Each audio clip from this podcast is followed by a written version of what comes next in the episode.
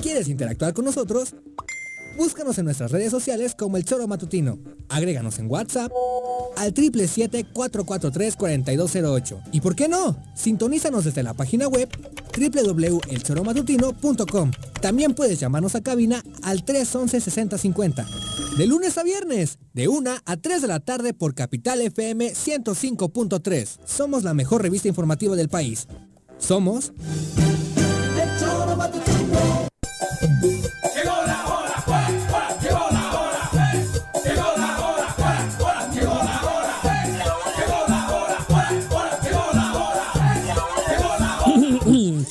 nos adueñamos de tus mañanas y ahora venimos por tus tardes. Como los buenos se unen para ser los mejores, llega a Capital, la mejor revista informativa del centro del país. Viri, Juanjo, Choro Escuchas, pónganse cómodos porque aquí comienza el choro. Bienvenidos. Choro, este puro choro, puro choro, este puro choro, puro choro, este puro choro, puro choro, este puro choro, puro choro,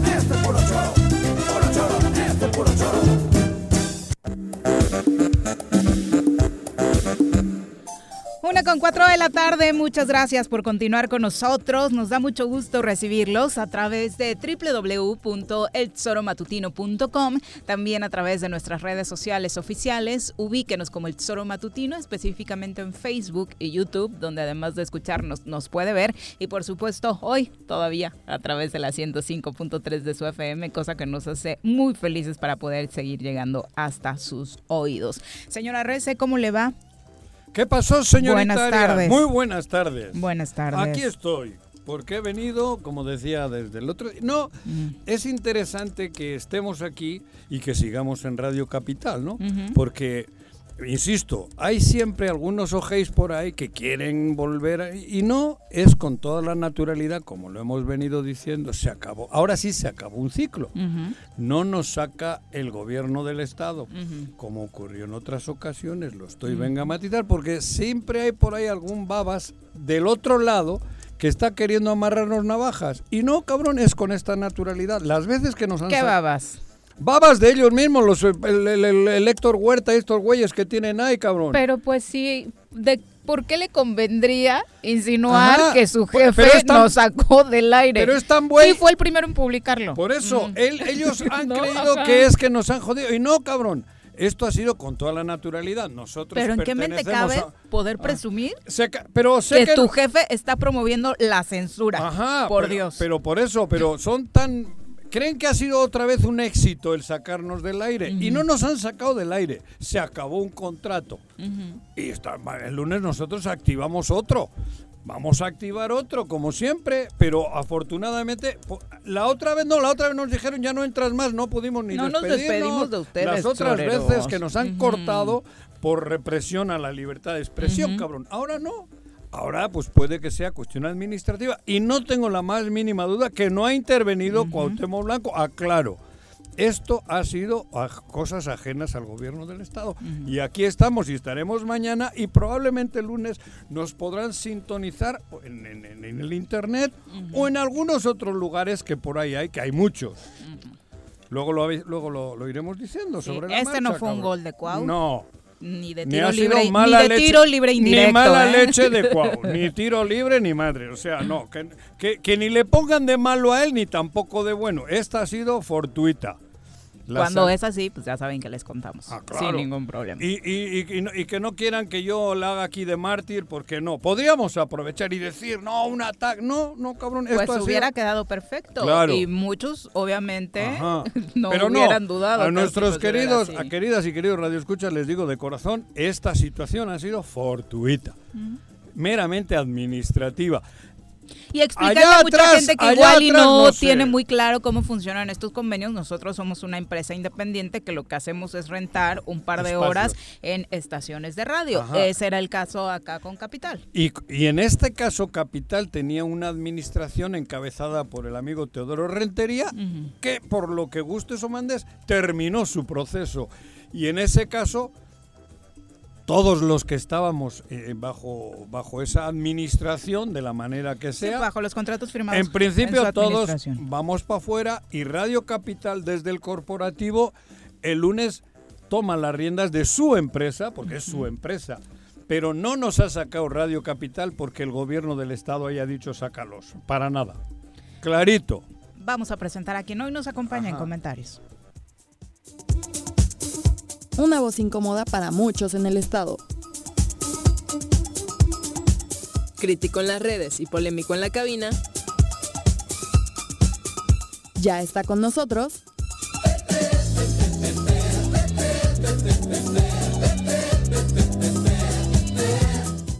Pepe Montes.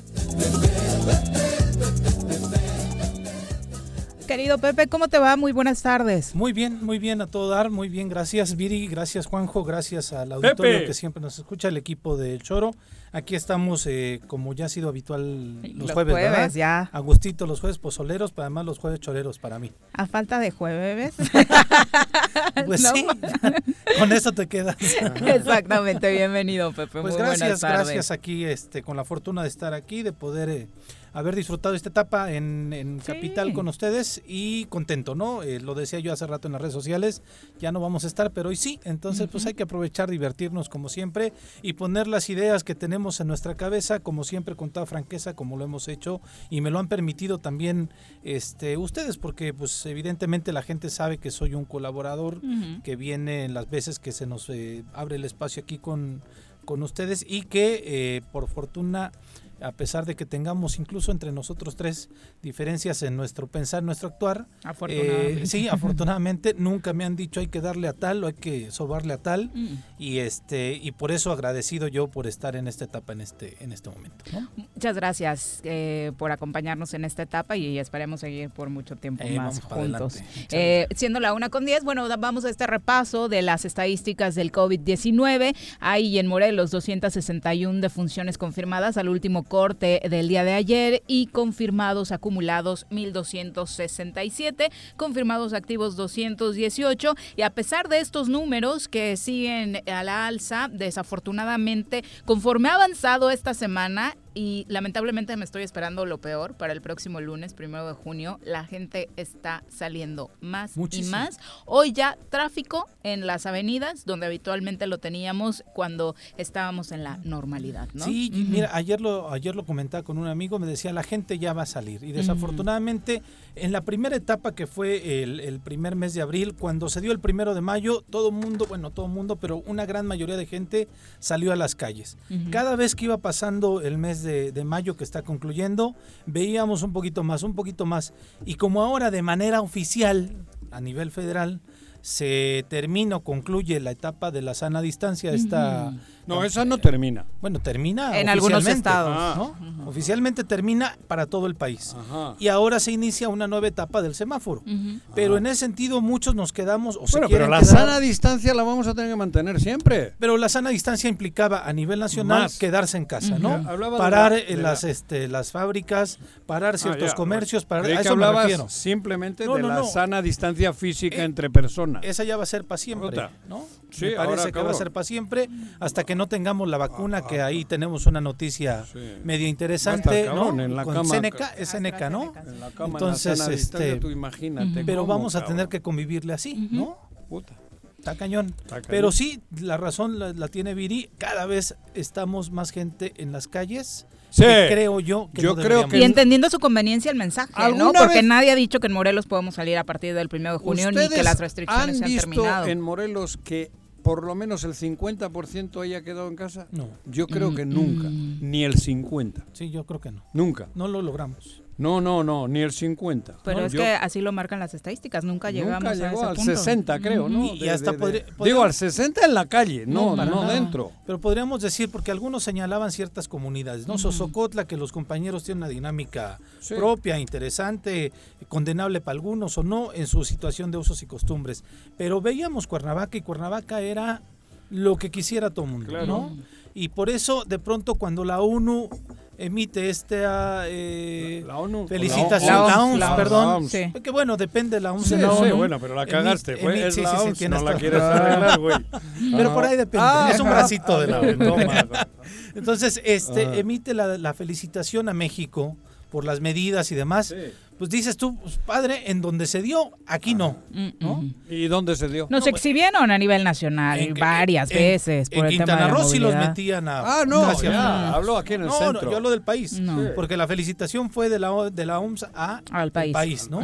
Pero aquí Y a él, al doctor. Exacto, a Al doctor también. ¿no? Ah, A que ha hecho, me parece a mí que un, Ah, papel es el muy importante. protagonista. Claro que sí. Digo, la- Claro que sí. Para bien o para A mal. pesar de que no coincidamos con él en el tema del cubrebocas, a pesar de que no coincidamos con él, que no En fue él, pero fue la política general de no hacer aplicar las pruebas que nosotros, al menos yo, sigo pensando que en México se tenían que haber aplicado muchísimo más Ajá. pruebas y los números indican que se aplicaron muy pocas, que fuimos Sí, de sí, los sí. países que menos pruebas se aplicaron, pero a pesar de que de, de esas eh, referencias con Gatel, me parece que el doctor tuvo una, una muy buen, ha realizado un muy buen trabajo que va a seguir y el gobierno del estado del perdón el gobierno federal descubrió en este personaje una persona completamente empática con la gente Muy empático, un científico con visión social, ¿no? Que eso está bien difícil de encontrar y básicamente lo demostraba ayer en este encuentro que tuvo en esta comparecencia con los senadores, que qué barbaridad, seis horas de comparecencia, eh, inició antes de que arrancáramos el programa y todavía tuvimos oportunidad de ver la eh, buena parte terminando el choro de ayer. Y la verdad es que no encuentras el sentido de por qué seis horas gastadas en discusiones sinceramente muy banales, con preguntas que ya han sido respondidas en infinidad En de ocasiones, en todas las comparecencias, en todas las ruedas de prensa de la noche. Y bueno, ayer hubo varios puntos a resaltar. Uno de ellos, pues, esta eh, discusión que tuvo con el senador Dante Delgado. Escuchemos parte de lo que comentaban ayer en esta comparecencia, porque obviamente vale la pena que eh, repasemos todo lo que se dijo desde el cubrebocas, como señalabas, y también estaba por ahí el tema de que si fue misógino o no fue misógino. eh, está, la verdad es que situado en una en un papel bastante complicado, ¿no? sí y mira yo- ayer tuiteó este Chucho Ortega eh, una cuestión de que esta comparecencia no han entendido los los funcionarios que las comparecencias ante el poder legislativo son este para pues un ejercicio de transparencia y demás y yo le comentaba al, al- a Jesús en Twitter que por cierto también me respondió le decía las comparecencias desde hace mucho tiempo lo que menos tienen es un ejercicio de transparencia y de rendición de cuentas y lo que más tienen es una pasarela de banalidades una pasarela de ver quién sobresale más y una pasarela de ver quién da la nota. ¿no? Eso es lo que comúnmente se da en las comparecencias aquí en Morelos, en el Congreso Federal y en cualquier otro estado. Desafortunadamente tendremos que encontrar, si realmente querían arrinconar a Gatel el día de ayer, creo que no lo lograron. Sí me pareció, no misógino, pero sí grosera la forma en la que le respondió a la senadora. ¿Te parece? Pues es- no le respondió. ¿Qué le Pues dijo? es que no, vamos escuché. a escuchar lo que, ver, ¿qué lo le que le dijo? dijo Gatel a la, ¿La senadora de qué partido? Porque también- del PAN, creo que era del del PAN. PAN. Entonces ya hay otros factores. Bueno, el, el PAN hizo, montó su circo, ¿no? Montó Bueno, su circo electoral. Pero no me vas a decir ahora a mí que en el PAN se cuida mucho. ¿Cómo se llama eso que has dicho? Ah, no, la, la- la cuestión misoginia. de- de- cabrón, no, de- claro, de sí, desde género, luego, yo, desde sí, luego. cabrón. A ver, bueno, pero va. Muy curioso. A lo que venías. ¿Tien- Usted eh, posiblemente, no, no lo asumo, lo tomo nomás como una posibilidad, tiene poca familiaridad con el Sistema Nacional de Salud, quizás seguramente con la salud en general, dado que su campo de experiencia profesional está en las ciencias de la comunicación eh, y eh, las relaciones exteriores, según tengo entendido. ¿Por qué lo digo? Porque esto quizá no está usted para saberlo, pero lo menciono por ser de interés común. Eh, existen en la fisiología humana eh, una serie de funciones que les llamamos eh, las funciones mentales superiores. Estas funciones mentales superiores incluyen, entre otras, no de manera de todas, funciones ejecutivas, el razonamiento, el pensamiento, la conciencia, las emociones, el lenguaje, la memoria y el aprendizaje, y también la atención. Y la atención generalmente aparece al inicio de la lista, no solamente porque empieza con A y por lo tanto se sigue un orden alfabético, sino porque del funcionamiento de la atención derivan a veces la efectividad del desarrollo o la ejecución de las otras funciones. No estoy diciendo que quien no ponga atención carezca de las otras funciones. Lo que estoy diciendo es quien eh, por alguna razón involuntaria o voluntaria prefiere no tener atención a ciertos elementos, quizás se depriva de la oportunidad de expresar las otras funciones, por más que estas estén presentes parece un mensaje para Juan José Arrece también. Por eso no Más abocado al ámbito de la comunicación que al de la salud también. Pero además, yo lo poco que he entendido, porque no sé el contexto general, está diciendo que uno puede ser muy pendejo. Pero eso no es misoginia. Esa ya es tu traducción. Eso, exacto. Eh, mira, a mí es la, misma, es la misma traducción. Qué bueno ah, que tú me ayudas siempre con las groserías. No, Todo el mundo sabe. ¿Eso es una grosería? No, digo, lo de decir ah, pendejo es este, eh, fuerte. saborcito. Sí, es fuerte. Pero, este, pero es que eso es lo que ha dicho no se ha metido con el sexo, ni se ha metido con. Por eso te digo. por eso digo que yo. Ha hecho una aclaración de cómo funciona nuestro cerebro, que hay. Hay como por eso yo creí que me hablaba a mí, no a la senadora. Por eso yo dije, misógino no fue. Ya lo demás fue tirarse al piso a lo, a lo bruto, de quien quiso. Joder, pero joder. Misógino no fue. Quizá. La, estupidez no tiene sexo. No, claro. no, no, digo la verdad, cabrón quizá yo hubiera respondido en lugar de decirle, mire, quizá usted no sabe porque este, vende gorditas o quizá usted no sabe porque se Lo que le preguntó la senadora fue, ¿se arrepiente de no haber señalado los errores del presidente diciendo lo que era realmente correcto y que pudo haber salvado muchas vidas? ¿Sí o no, doctor Gatel? Eso le preguntó. Y fíjate que... E-, Ahora resulta que el Andrés Manuel ha matado a la gente. Con el coronavirus. Por sus primeras actividades, por no haber. ayer fue parte de lo que eh, decían, eh, que no motivó. Sí. Y yo le diría, ¿y le has preguntado a la esposa de Felipe Calderón, los niños aquellos que murieron no sé dónde? Aboquémonos a este ah, tema. bueno, joder, pero que no me venga este ahora con tonterías. Seguramente no se lo preguntó porque no tuvo el valor o no estaba como funcionaria, o sí, pero no lo hizo. Pero joder, ahora querer, eh, hacer política de esto, querer sacarle tajada política, vamos es lo que trasladándonos a Morelos. Si no es buscarle tajada política. Aquí nosotros hemos repetido hasta la saciedad lo que pensamos que es lo bueno para el pueblo, no para el partido determinado ni para la elección que yo voy a ir en el 21. Aquí estamos hablando del beneficio común del morelense, de las morelenses, cabrón, que es bien distinto a buscarle tajada para tumbar a alguien para que mi partido salga beneficiado. Eso es una mezquindad. Pero ahí voy a lo, que estaba comentando hace rato. Esa pregunta en la comparecencia, ¿cuál era la intención de eso? te digo. ¿En, medio de la pandemia, ¿eh? Aparte, porque Gatel seguramente tenía cosas que hacer hoy para atender la pandemia. Exacto, pero ¿en qué abona a la situación para solucionar. En Cona. ¿Qué solución? Simplemente Eso en Cona. que el secretario sí reconoció que la, el presidente fue irresponsable en sus primeras y era ganar la nota. Claro. Nada más, pero no hay una comparecencia real porque por para ver cómo de todo es el acto político. exactamente. bueno, también con Dante Delgado tuvo por ahí algunos puntos de diferencia, particularmente por este tema de haber no haber dejado a la gente más tiempo en casa debe seguir apostando la estrategia de quedarse en casa al menos hasta tener las condiciones de protección necesarias. Brevemente al comentario del doctor, perdón, del senador Dante Delgado, cuando hablaba de la posible necesidad o deseo de que estuviéramos de manera prolongada en confinamiento. Desafortunadamente, señor senador, no todos tienen el privilegio que tiene usted, tengo yo, tenemos los aquí presentes, de tener un salario eh, fijo, en este caso por parte del erario y en otros casos por parte de organizaciones privadas o sociales. 50% de las personas que viven en México viven al día y tienen que buscarse el sustento diario. Lo destaco porque no le estoy reprochando que tenga un salario fijo que estipula eh, la ley, ni tampoco el mío. Lo que estoy diciendo es, debemos ponernos en los zapatos de otras personas y debemos tener compasión y un sentido de empatía cuando otras personas viven al día y la angustia que representa llevar ya casi tres meses sin su fuente de sustento es verdaderamente excruciante. Y no solo por el sentimiento que eso produce, sino por la realidad que amenaza su supervivencia y también la de múltiples pequeños negocios que están al borde de la quiebra o han quebrado ya. No se puede mantener de manera tan prolongada un estado de suspensión de actividades como el que fue en su momento necesario para la Jornada Nacional de San pues ahí está la respuesta a Dante Delgado. Fuerte, directa, real.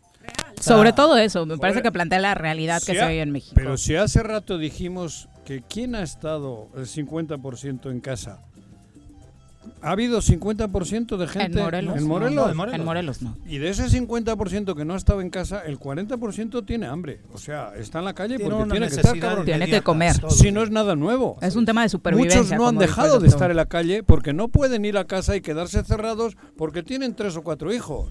Y como no les metan el dedo para que chupen, cabrón, pues tienen que... Eh, esa es la verdadera realidad.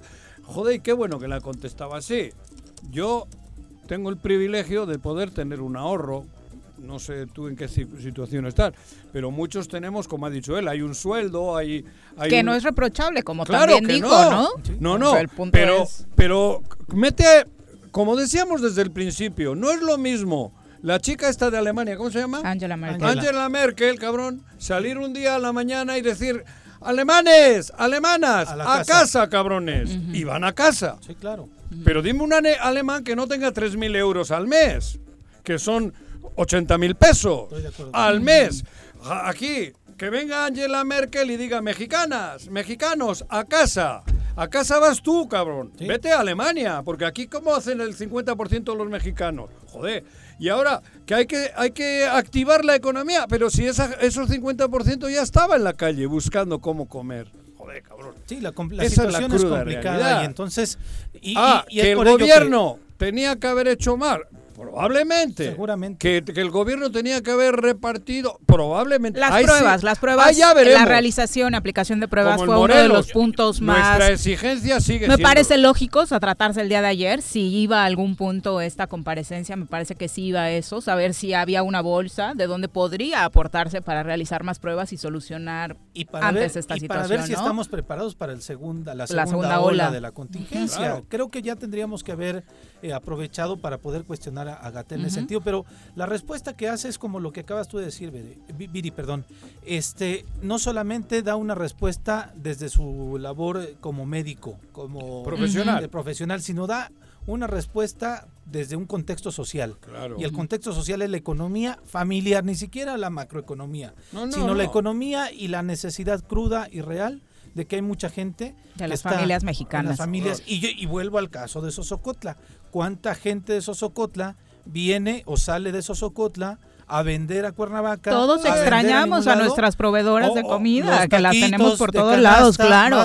Y para que se equilibre un poco esta discusión, tenemos en la línea telefónica al senador eh, del PAN, Julen Rementería, a quien saludamos con muchísimo gusto. Senador, ¿cómo le va? Muy buenas tardes. Hola, muy buenas tardes. Me da mucho gusto saludarlos. Bien, afortunadamente aquí estamos a la orden, con mucho gusto. Bueno, estamos en plena, en plena discusión sobre este tema de la comparecencia del doctor Gatel. Eh, ¿Tus impresiones, senador?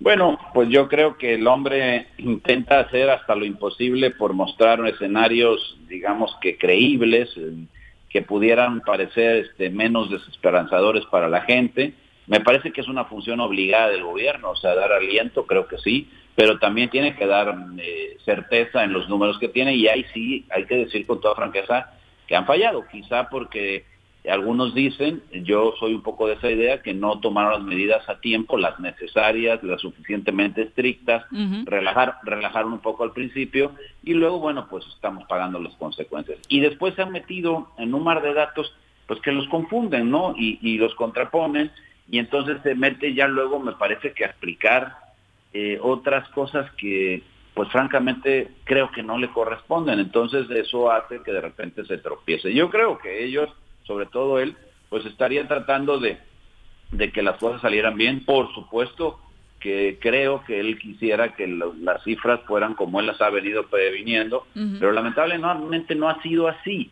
y tampoco se han hecho las pruebas suficientes. Ahí hay datos muy, muy duros, muy claros, en los que indican que México no es un país en el que se hayan hecho las pruebas, eh, por lo menos al nivel que se han hecho en muchos otros países, y ya no hablo del primer mundo, sino incluso del mismo Latinoamérica.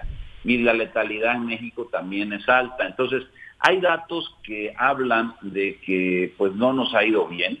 Yo desde luego estoy seguro que este señor López Gatel pues no quiere que nos vaya mal, va su trabajo por medio, pero entonces entonces lo que estamos es en un tema en el que, que al final pues no sé si incompetencia, no sé si quedar bien con su patrón, no sé cómo, pero al final ha, habido pues una muy mala, muy mala comunicación, a pesar de que ha sido profusa por parte de él. Pero no me has dicho nada. ¿En qué está mal? Pues en qué está mal, en que Ah, no ha digo, podido- perdón, que te salude. Buenos días, Julen. Tardes. Juanjo, O tarde. Juanjo, Juanjo, muy buenas tardes. Ajá. Me da mucho gusto saludarte. Igual. Eh, eh, es que has hablado, pero en concreto, ¿qué hubiese hecho distinto, Julen? Que lo Primero- que... Ajá, por eso. Primero, Para- primero para, poder por- saber de qué se trata, ¿eh? primero empezar hablando con la verdad y diciéndonos las cosas como son, haciendo, tomando las medidas que se tenían que tomar, obligando en la medida de lo posible a que el presidente reaccionara como debía de reaccionar, que el Consejo de Salubridad Nacional hubiera exigido, como es la Constitución se lo permite, que las reglas sanitarias se tomaran con la justa dimensión desde el principio para que costara menos vidas y menos desgracia económica. Y a partir de ahí una gran cantidad de cosas que se tenían que haber hecho que no se hicieron, ya no se pueden hacer porque no podemos ir al tiempo atrás. Pero a mí lo- me parece que, que claro que hubo cosas que no hicieron cómo atender los protocolos que se tenían que atender. Lo estaba diciendo la OMS, pero semanas antes de que lo hicieran. Decían, hay que tomar medidas. Ya sabíamos que el virus venía, anduvo, por Europa. Ajá. Empezó en, en lo fuerte en China, luego Italia, España, luego vino a Estados Unidos. Sabíamos que venía y no se hizo nada. Entonces, ¿qué hizo mal? Pues, Pero pues, por lo- muchas cosas. Pero por todos esos países que has dicho, que tienen todos los recursos, les pegó el, ma- el madrazo igual. Y todos los- lo iban viendo llegar. Nosotros tenemos un país con 60 millones por lo menos de pobres, cuando los otros creo que no tienen ni uno. Y sin embargo los efectos han sido igual de dañinos que aquí o peores.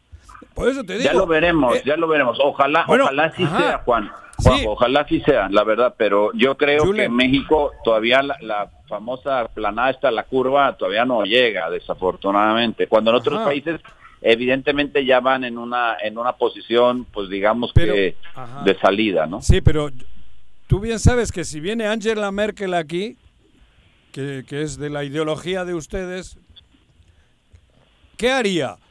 Decirles como allí, alemanes, todos a casa y con 4.000 euros que tienen cada uno van a casa tranquilamente, o aquí, que de 120 millones, 70 millones no tienen para comer. ¿Cómo hubiesen sido las cosas? ¿Cómo? Es, es que esa Yo- es la, yo- la- la cruda realidad de nuestro, de, de nuestro país. Yo creo, Julen. yo creo, yo creo Juanjo, Sí. Viri y Pepe que sí había, que sí había como, no los cuatro mil euros, por supuesto que no, pero a ver, teníamos ya y se espera así un remanente de, de lo que es el Banco de México que va a rondar por los alrededor de los 500 mil millones de pesos. Podría haber hecho lo que hace, ha tenido que haber obligado, luego lo podría haber hecho desde antes. Y le hubiera costado menos, por cierto, en el, en el gasto fiscal, el apoyo directo a las personas. El ingreso básico se podría haber logrado. Haber, por ejemplo, reducido durante 45 días el, el IVA en, en el país. O sea, hay cosas, Juanjo, que efectivamente no somos Alemania. Ah. No, nadie, ni España, ni Italia, ni, ni, ni siquiera Chile. Pero hay lugares, hay lugares en donde, bueno, eh, si no en el tamaño de las medidas o en la proporción de la que lo hicieron, a ver, en Alemania el porcentaje fue casi del 30% respecto a su PIB el apoyo. Aquí es imposible pensar en eso, pues no soy un iluso. Claro. Pero, pero, pero es que también irnos al, al, al coma 03, pues es nada. Entonces, lo que hay que hacer es simplemente buscar la posibilidad de, de ir en el justo medio y que el golpe no hubiera, hubiera sido tan fuerte, porque, a ver, sin duda, Pero ha sido ningún, fuerte. país, ningún país en el mundo está preparado para lo que nos ha pasado. Eso, Nadie. Claro. en, es- en eso creo que vamos a coincidir. Ahí vemos los Ahora, números de Estados Unidos, claramente, ¿no? Sí. Que es la potencia. Sí, a, a ver, ahí hay, ahí hay más muertos que nosotros, claro, son más millones de personas, pero en fin, ningún país estaba preparado. Pero al final, cuando vieron esto, tomaron con, con el tamaño de su bolsa, de su bolsillo, tomaron acciones que le permitieron reducir su impacto. Aquí no. Aquí, dígame qué medida eh, realmente llevaron a cabo. ¿Por qué no, por ejemplo, a ver... entre- Habían medidas que se estaban tomando sin el coronavirus. No, no, sí, no, no, cómo no. no. Los programas sociales. Los programas que había, que en otros sitios se han implementado, eso ya venía en la, digo, el, el presidente de la República los viene incorporando de, de, de antes al coronavirus. Pero como cuál, cuéntame uno, Juanjo. Pues esos que tienen para los jóvenes, los que tienen para los, adultos, los 2.500 pesos. Pero ahí están los estudios que se están haciendo donde no está recibiendo, no está, no está eh, resultando un impacto importante en la vida de la, de la gente. A ver, yo lo que quiero decirte es que evidentemente lo que hay que había que hacer y hay que hacer es apoyar a la gente, porque parto de una, de una cosa decirle a la gente, quédate en tu casa si no tengo que comer. Eso no puede ser. Posible, En eso, en eso vamos coincidiendo todos. Ahora, ¿cómo haces para que la gente pueda, digamos que aceptar esta recomendación u obligación, como le hicieron otros países, de quédate en tu casa? Pues bueno, tienes que conseguirle un ingreso. ¿Ese ingreso dónde está? Pues hay ejemplos, te dije lo los remanentes, anticipar esos ingresos. También podríamos haber, por ejemplo, cancelados. Mira, solamente entre Santa Lucía, entre lo que es el tren Maya y lo que es el transísmico hay 43 mil millones de pesos de este año. No estoy hablando de cancelar las obras, solamente lo que van a ejercer este año. Dime, y la refinería, dime si no podríamos haber dicho, oye, aguanta esos proyectos que primero va la necesidad de la población, la vida de las personas y, luego los esos proyectos. Y no le pegas, y no le pegas más luego a la misma gente si de, hay, si de hay activas, porque con eso se activan los puestos de trabajo. Un sector. Hablando de la generación de empleos en construcción, ¿no? Ahí yo coincido con el senador, creo que hubiera este, priorizado otro tipo de apoyos, redireccionando ciertas cosas con relación a estos proyectos. Ahí esa es una parte que, coincido. oye, muchas gracias. Yo pensé que Juanjo me iba a dejar todo el día dando, no, oye, es medio chairo, pero no, aquí no Aquí también hay panistas.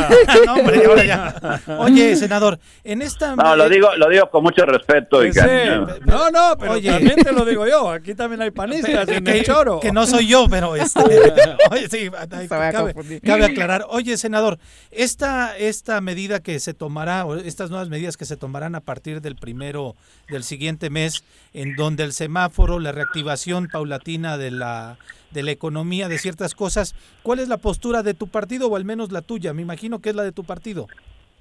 Bueno, yo creo que la postura ya, ya es, conocida. Nosotros lo que decimos, no podemos ir a una reactivación de la economía así, abrirla como la han pensado hacer a la nueva normalidad, como la mencionan, eh, cuando claramente el nivel de contagios y el nivel de muertos, muy lamentablemente, no, no se ha detenido, ni siquiera se ha venido a la baja, o sea, no ha empezado a decrecer.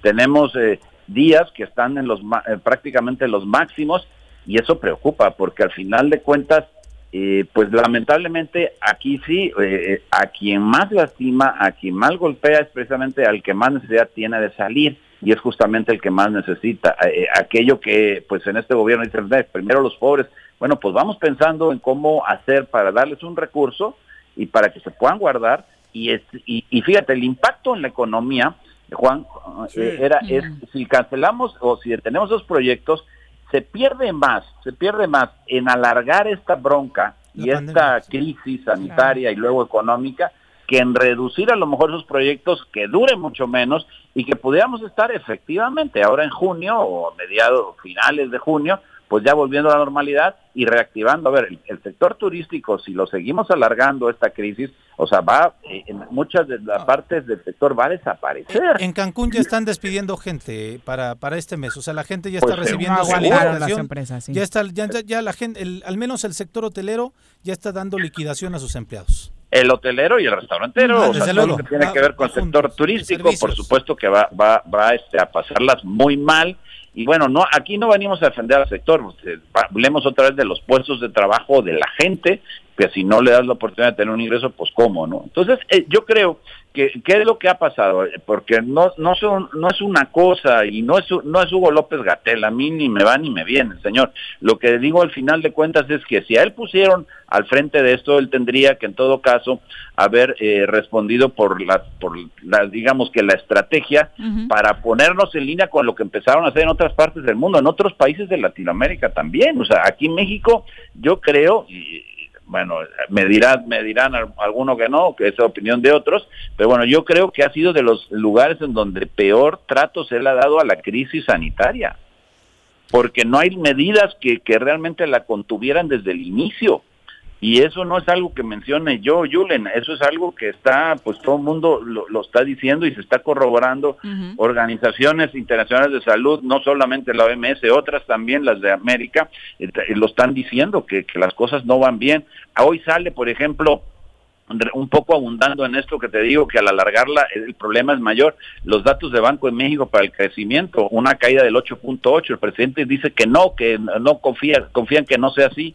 Pues sí, yo también quisiera confiar en que el presidente tuviera razón, pero, pero en esta parte, o sea, los estudios, la parte técnica y todo, pues hay que atenderla, hay que hacer el caso, ¿no? Si, no, ¿para qué los tenemos? Vamos corriéndolos a todos y ahorrémonos también ese dinero. ¿Se podría decir que se cumplió con el objetivo de la comparecencia de ayer, senador?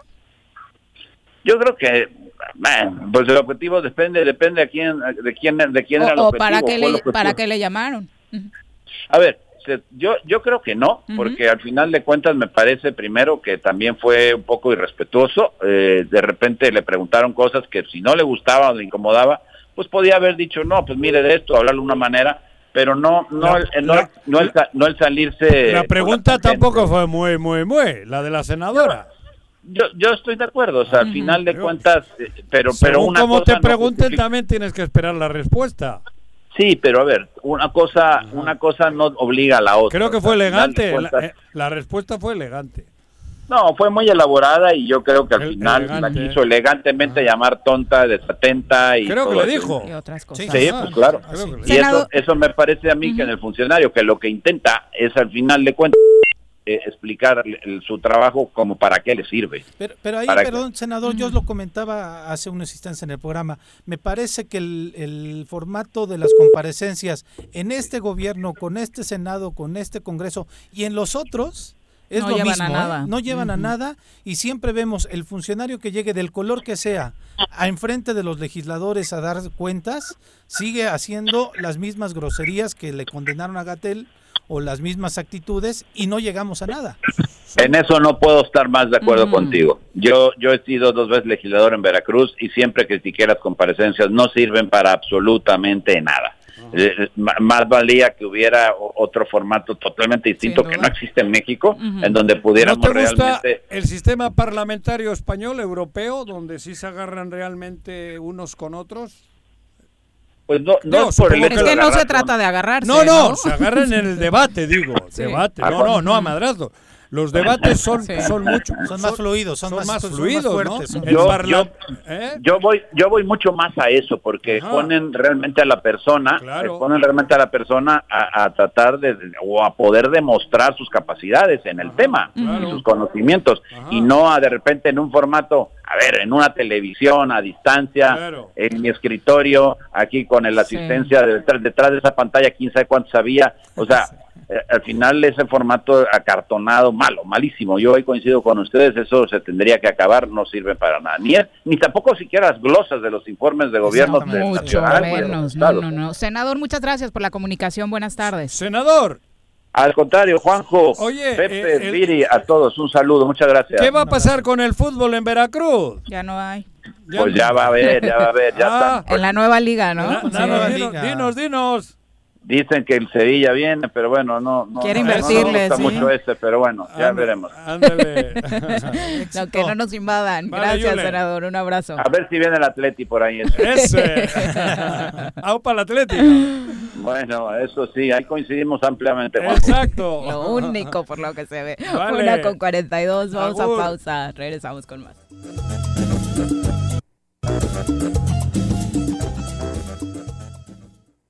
Quédate en tu puta casa, quédate en tu puta casa, quédate. Y escucha. Durante esta pandemia y después de ella, el mundo necesitará la democracia para vivir en paz. Las niñas, niños y adolescentes de hoy serán las y los adultos del futuro. Ofrecerles valores democráticos significa poner el futuro en buenas manos. Consulta en INE.mx videos y libros gratuitos para desarrollar su cultura cívica y valores democráticos. La democracia y la participación empiezan en casa. Contamos todas, contamos todos. INE. ¿Necesitas realizar algún trámite o pagar un servicio en Emiliano Zapata? Te informamos que en esta contingencia, áreas como registro civil, predial y catastro, tesorería y agua potable funcionan con todas las medidas de seguridad de lunes a viernes de 8 de la mañana a 2 de la tarde. O si tienes alguna duda, puedes llamar al 101 1160 para ser atendido. Emiliano Zapata, un gobierno certificado por la gente. Administración 2019-2021. En la CNDH, vigilamos que las medidas para atender la emergencia del COVID-19 se apliquen con estricto respeto a la ley y a los derechos humanos de todas las personas.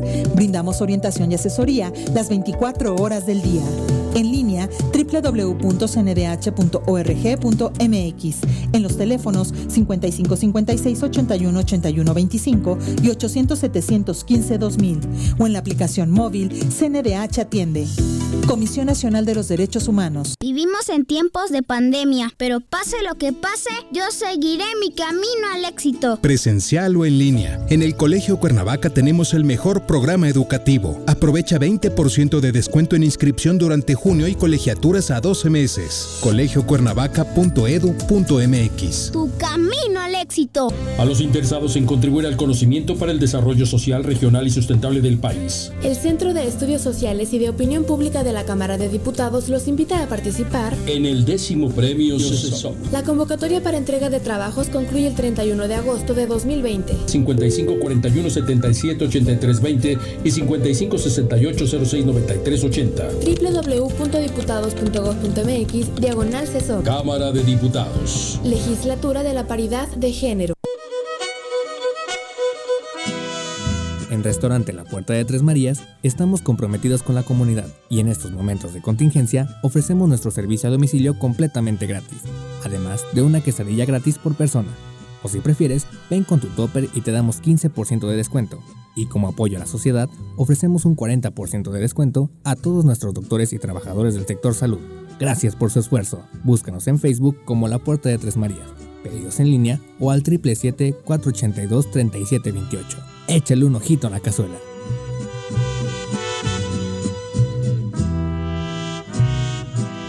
Esperes a que llegue la tormenta. Prepárate.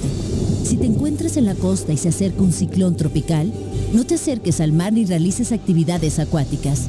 Protege tus instrumentos de trabajo y a tus animales y resguarda bien cualquier sustancia peligrosa. Sigue las indicaciones de protección civil y si te piden evacuar, hazlo inmediatamente.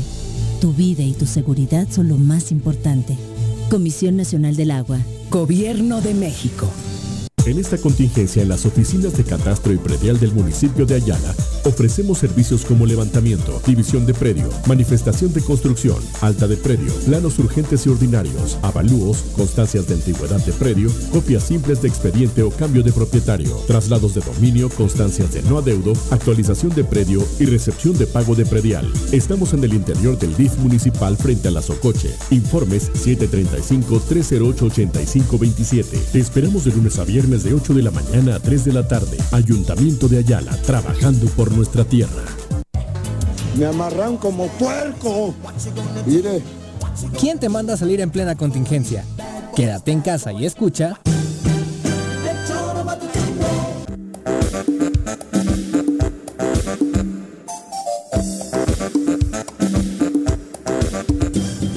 Gracias por continuar con nosotros. Un abrazo a Jorge Armando Arroyo Flores. Dice, ahora sí los panistas defendiendo los empleos, Bueno.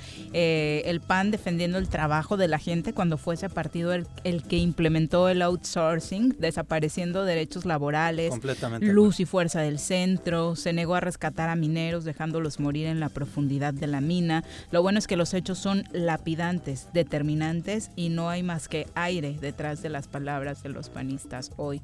Muy diferente a que se pierdan empleos por una enfermedad a nivel mundial, a que se pierdan en las condiciones en las que pues ellos lo provocaron. Entonces, Mejor explicado no pudo. ¡zas, Jorge! sí, siempre muy. No fui muy yo ni fue Juan José. ya, ya le hubiera gustado a Juanji, por supuesto.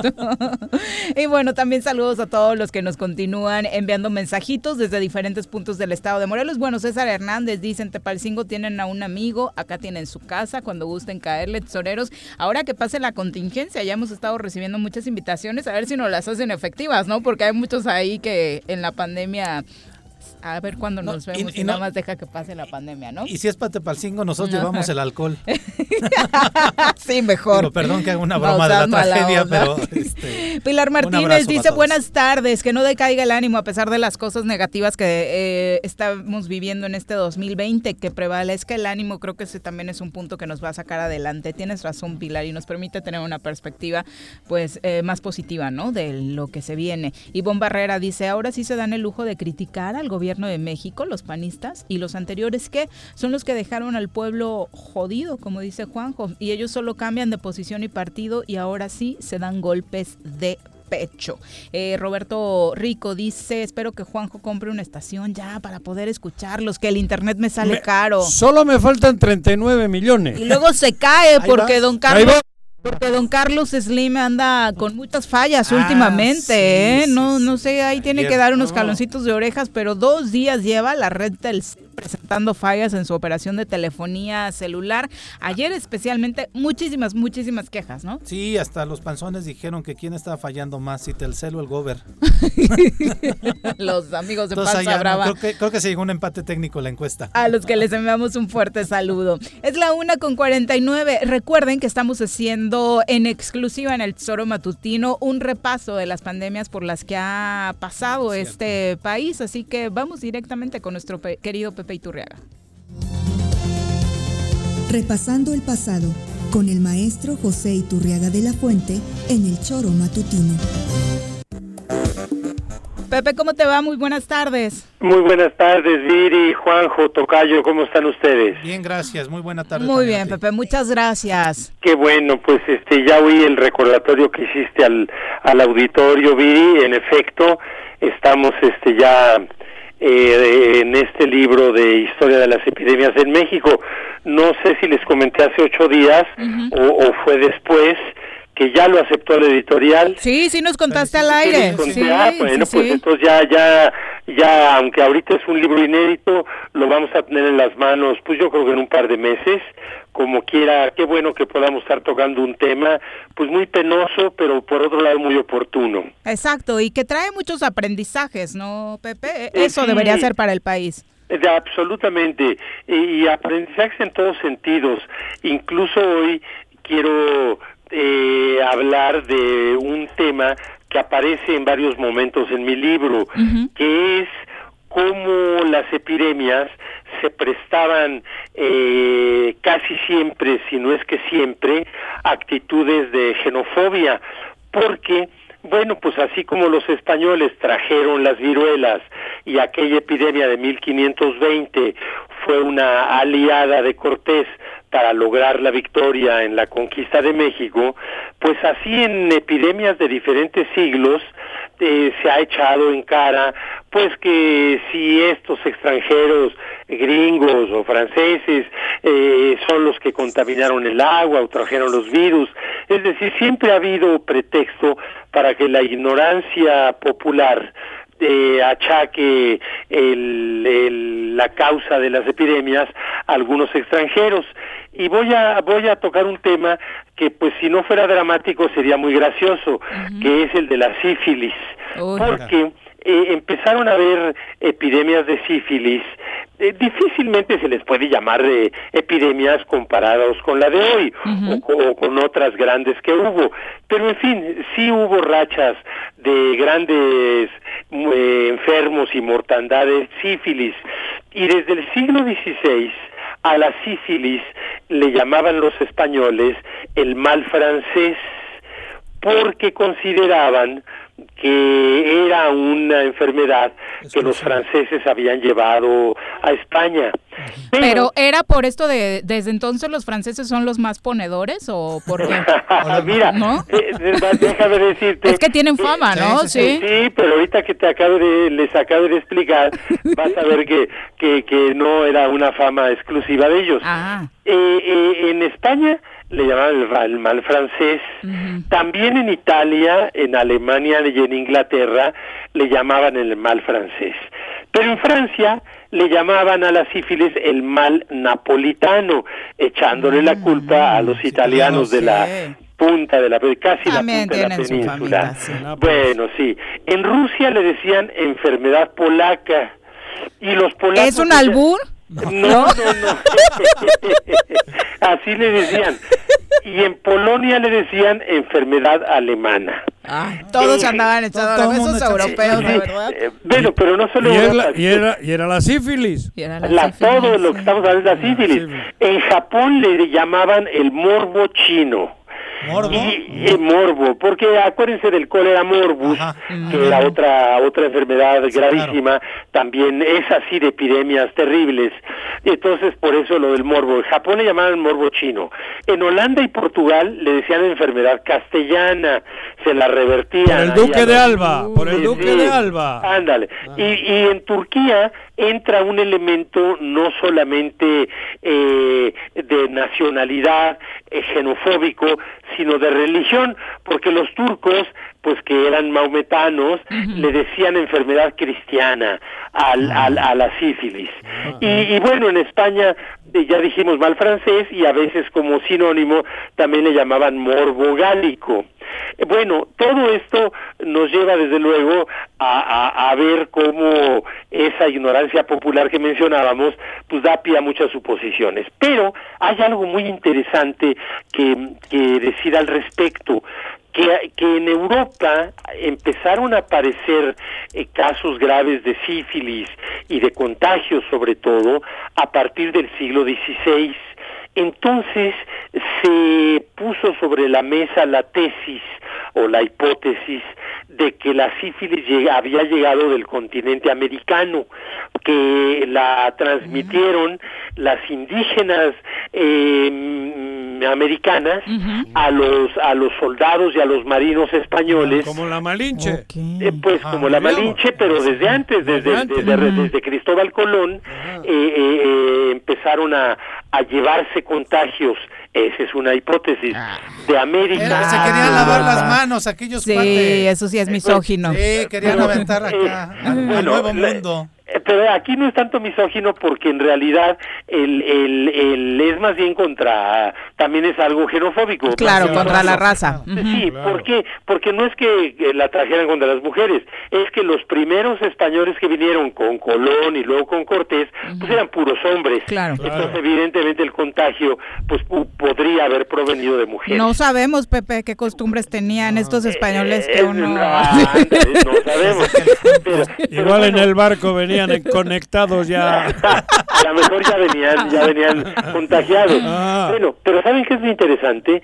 Que hasta la fecha, hoy, no se ha dado la última palabra si la sífilis originariamente es europea o es americana.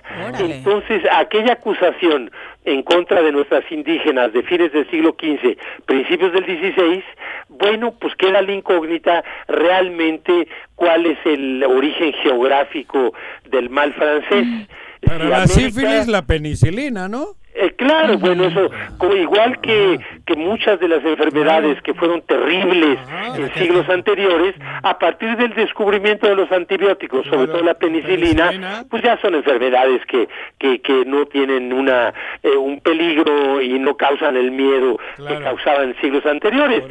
Eso. Eh, los dos hermanos mayores de mi papá murieron de tifoidea en los años 20 de, de hace un siglo. Hoy- bueno, hoy- pues hoy, hoy- ya no tifoidea es. no se muere nadie. Claro.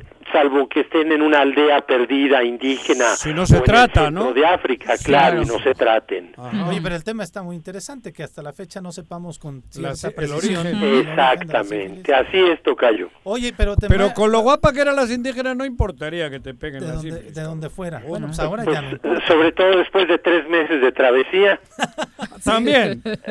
No, pero yo a mí me, me extraña que sea de aquí para allá, de verdad. Digo, no, no conozco la historia. Eh, sí, eh, eh, es, es extraño, pero, pero no está descartado. Ah, No, no, pero el viendo tema. los usos y costumbres de uno y otro lado, creo que había más cochinero de aquel, aquel lado? lado? ¿no? Por lo que la historia dice. Sí, ¿no? y en la cultura popular normalmente decimos que las este tipo de enfermedades las trajeron desde allá. Hasta la prostitución y todo aquellos antros que había que era un merequetengue raro, ¿no? Grecia.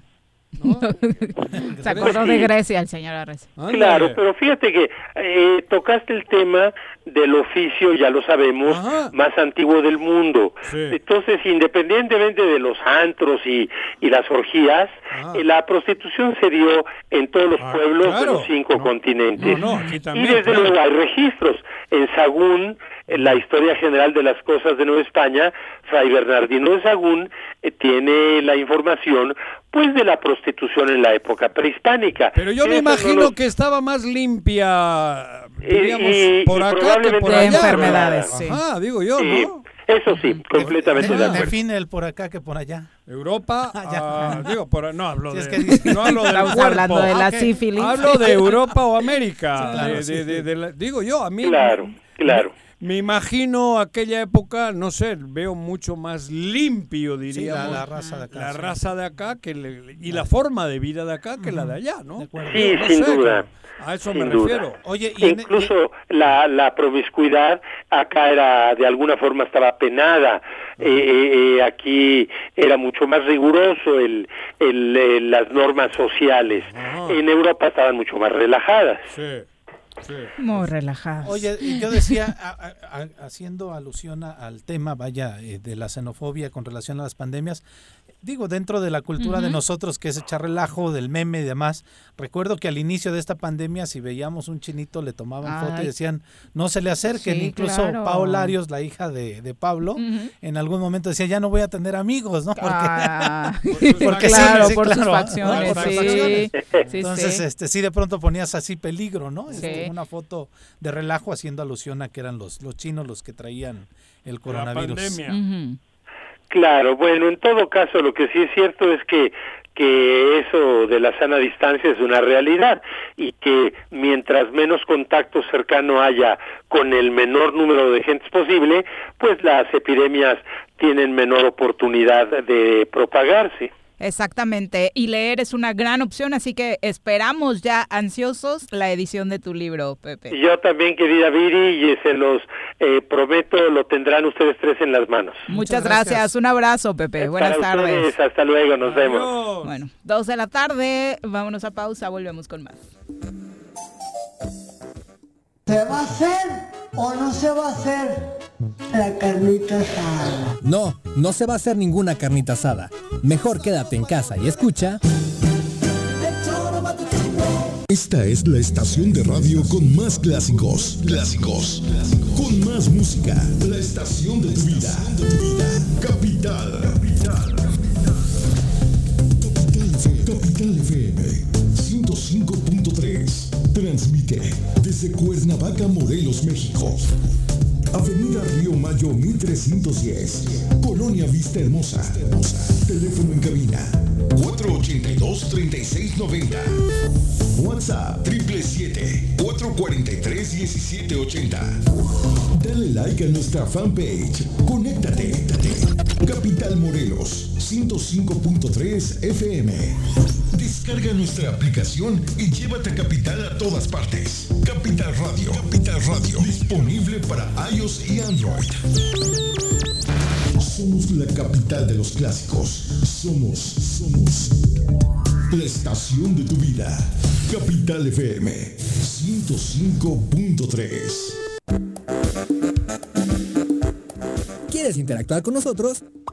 Búscanos en nuestras redes sociales como El Choro Matutino. Agréganos en WhatsApp al 777-443-4208. ¿Y por qué no? Sintonízanos desde la página web www.elchoromatutino.com. También puedes llamarnos a cabina al 311-6050. De lunes a viernes, de 1 a 3 de la tarde por Capital FM 105.3. Somos la mejor revista informativa del país. Somos... En Yautepec se trabaja por tu bienestar y el de tu familia, logrando realizar obras de gran impacto en nuestro municipio. Tal es la construcción de la carretera Camino Viejo con pavimentación ecológica que facilitará el traslado rumbo a Cuernavaca. Y aún faltan muchas obras más. Agustín Alonso Gutiérrez, continuidad en el progreso. Canina domicilio Suaves Lomitos. Ofrece los servicios de baño, estética, desparasitación, vacunas, corte de uñas, baños medicados y pensión. Apapacha a tu suave lomito agendando tu cita con nosotros al 777-639-15. Pregunta por nuestras promociones en nuestro Facebook Suaves Lomitos y en Instagram como Suaves Lomitos Grooming. Vivimos una nueva normalidad, pero sea como sea, tengo que seguir estudiando. Presencial o en línea. En el Colegio Cuernavaca tenemos el mejor programa educativo. Aprovecha 20% de descuento en inscripción durante junio y colegiaturas a 12 meses. colegiocuernavaca.edu.mx. Tu camino al éxito. Todos debemos ayudar a disminuir el riesgo de contagio de coronavirus. Recuerda que el COVID-19 se contagia de persona a persona al toser y estornudar, estrechar la mano de una persona enferma o tocar algún objeto con el virus y luego tocarse sin lavarse las manos. Por eso es muy importante. Lávate frecuentemente las manos, cúbrete con un pañuelo o con el ángulo del codo al toser o estornudar. Evita contacto directo con personas que tengan síntomas de resfriado o gripe. No te automediques y en caso de presentar síntomas, acude al médico. 54 legislatura. Congreso del Estado de Morelos. Cafetería, tienda y restaurante Punto Sano. Contamos con comida vegana y vegetariana, porque nos preocupamos por tu salud. Ven y conoce nuestros productos orgánicos y suplementos alimenticios, al interior de Plaza Andrómeda, local 19, en calle Pericón, Lomas de la Selva. Contáctanos al 372-3514 o búscanos en Facebook como Punto Sano Cuernavaca.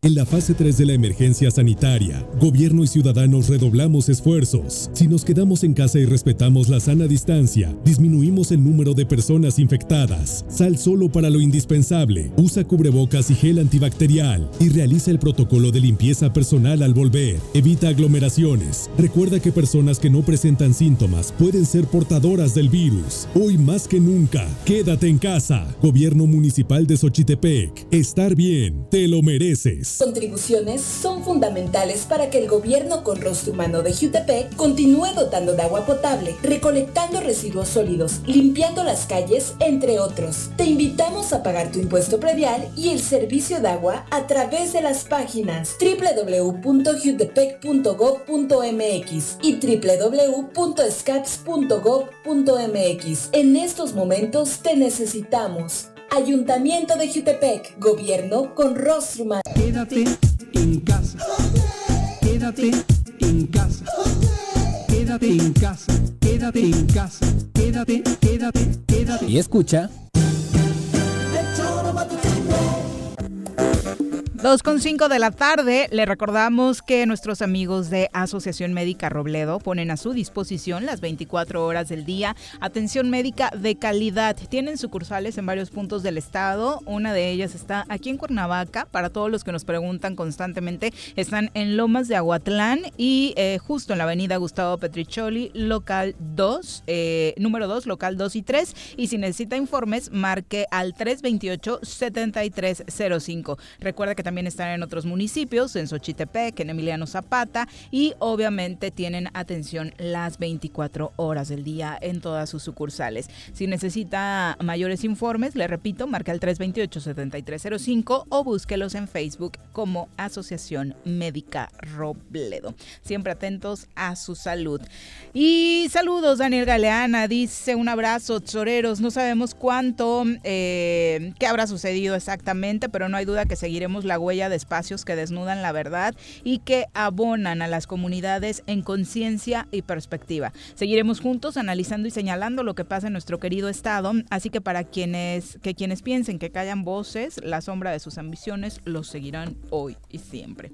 Decíamos, no fue el caso, pero No, obviamente Pero bueno, ta- también es- hay un tema que quería comentar, porque así ayer una persona digo, que me comenta que, que algún político de los que está ahorita haciendo En política en funciones en Morelos con poder, comenta de que yo, por ejemplo, que puedo tener la, la- digo que manipulo ¿La información? o no, no, no. La gente. Que manipulo a algunos otros políticos acá, cabrón.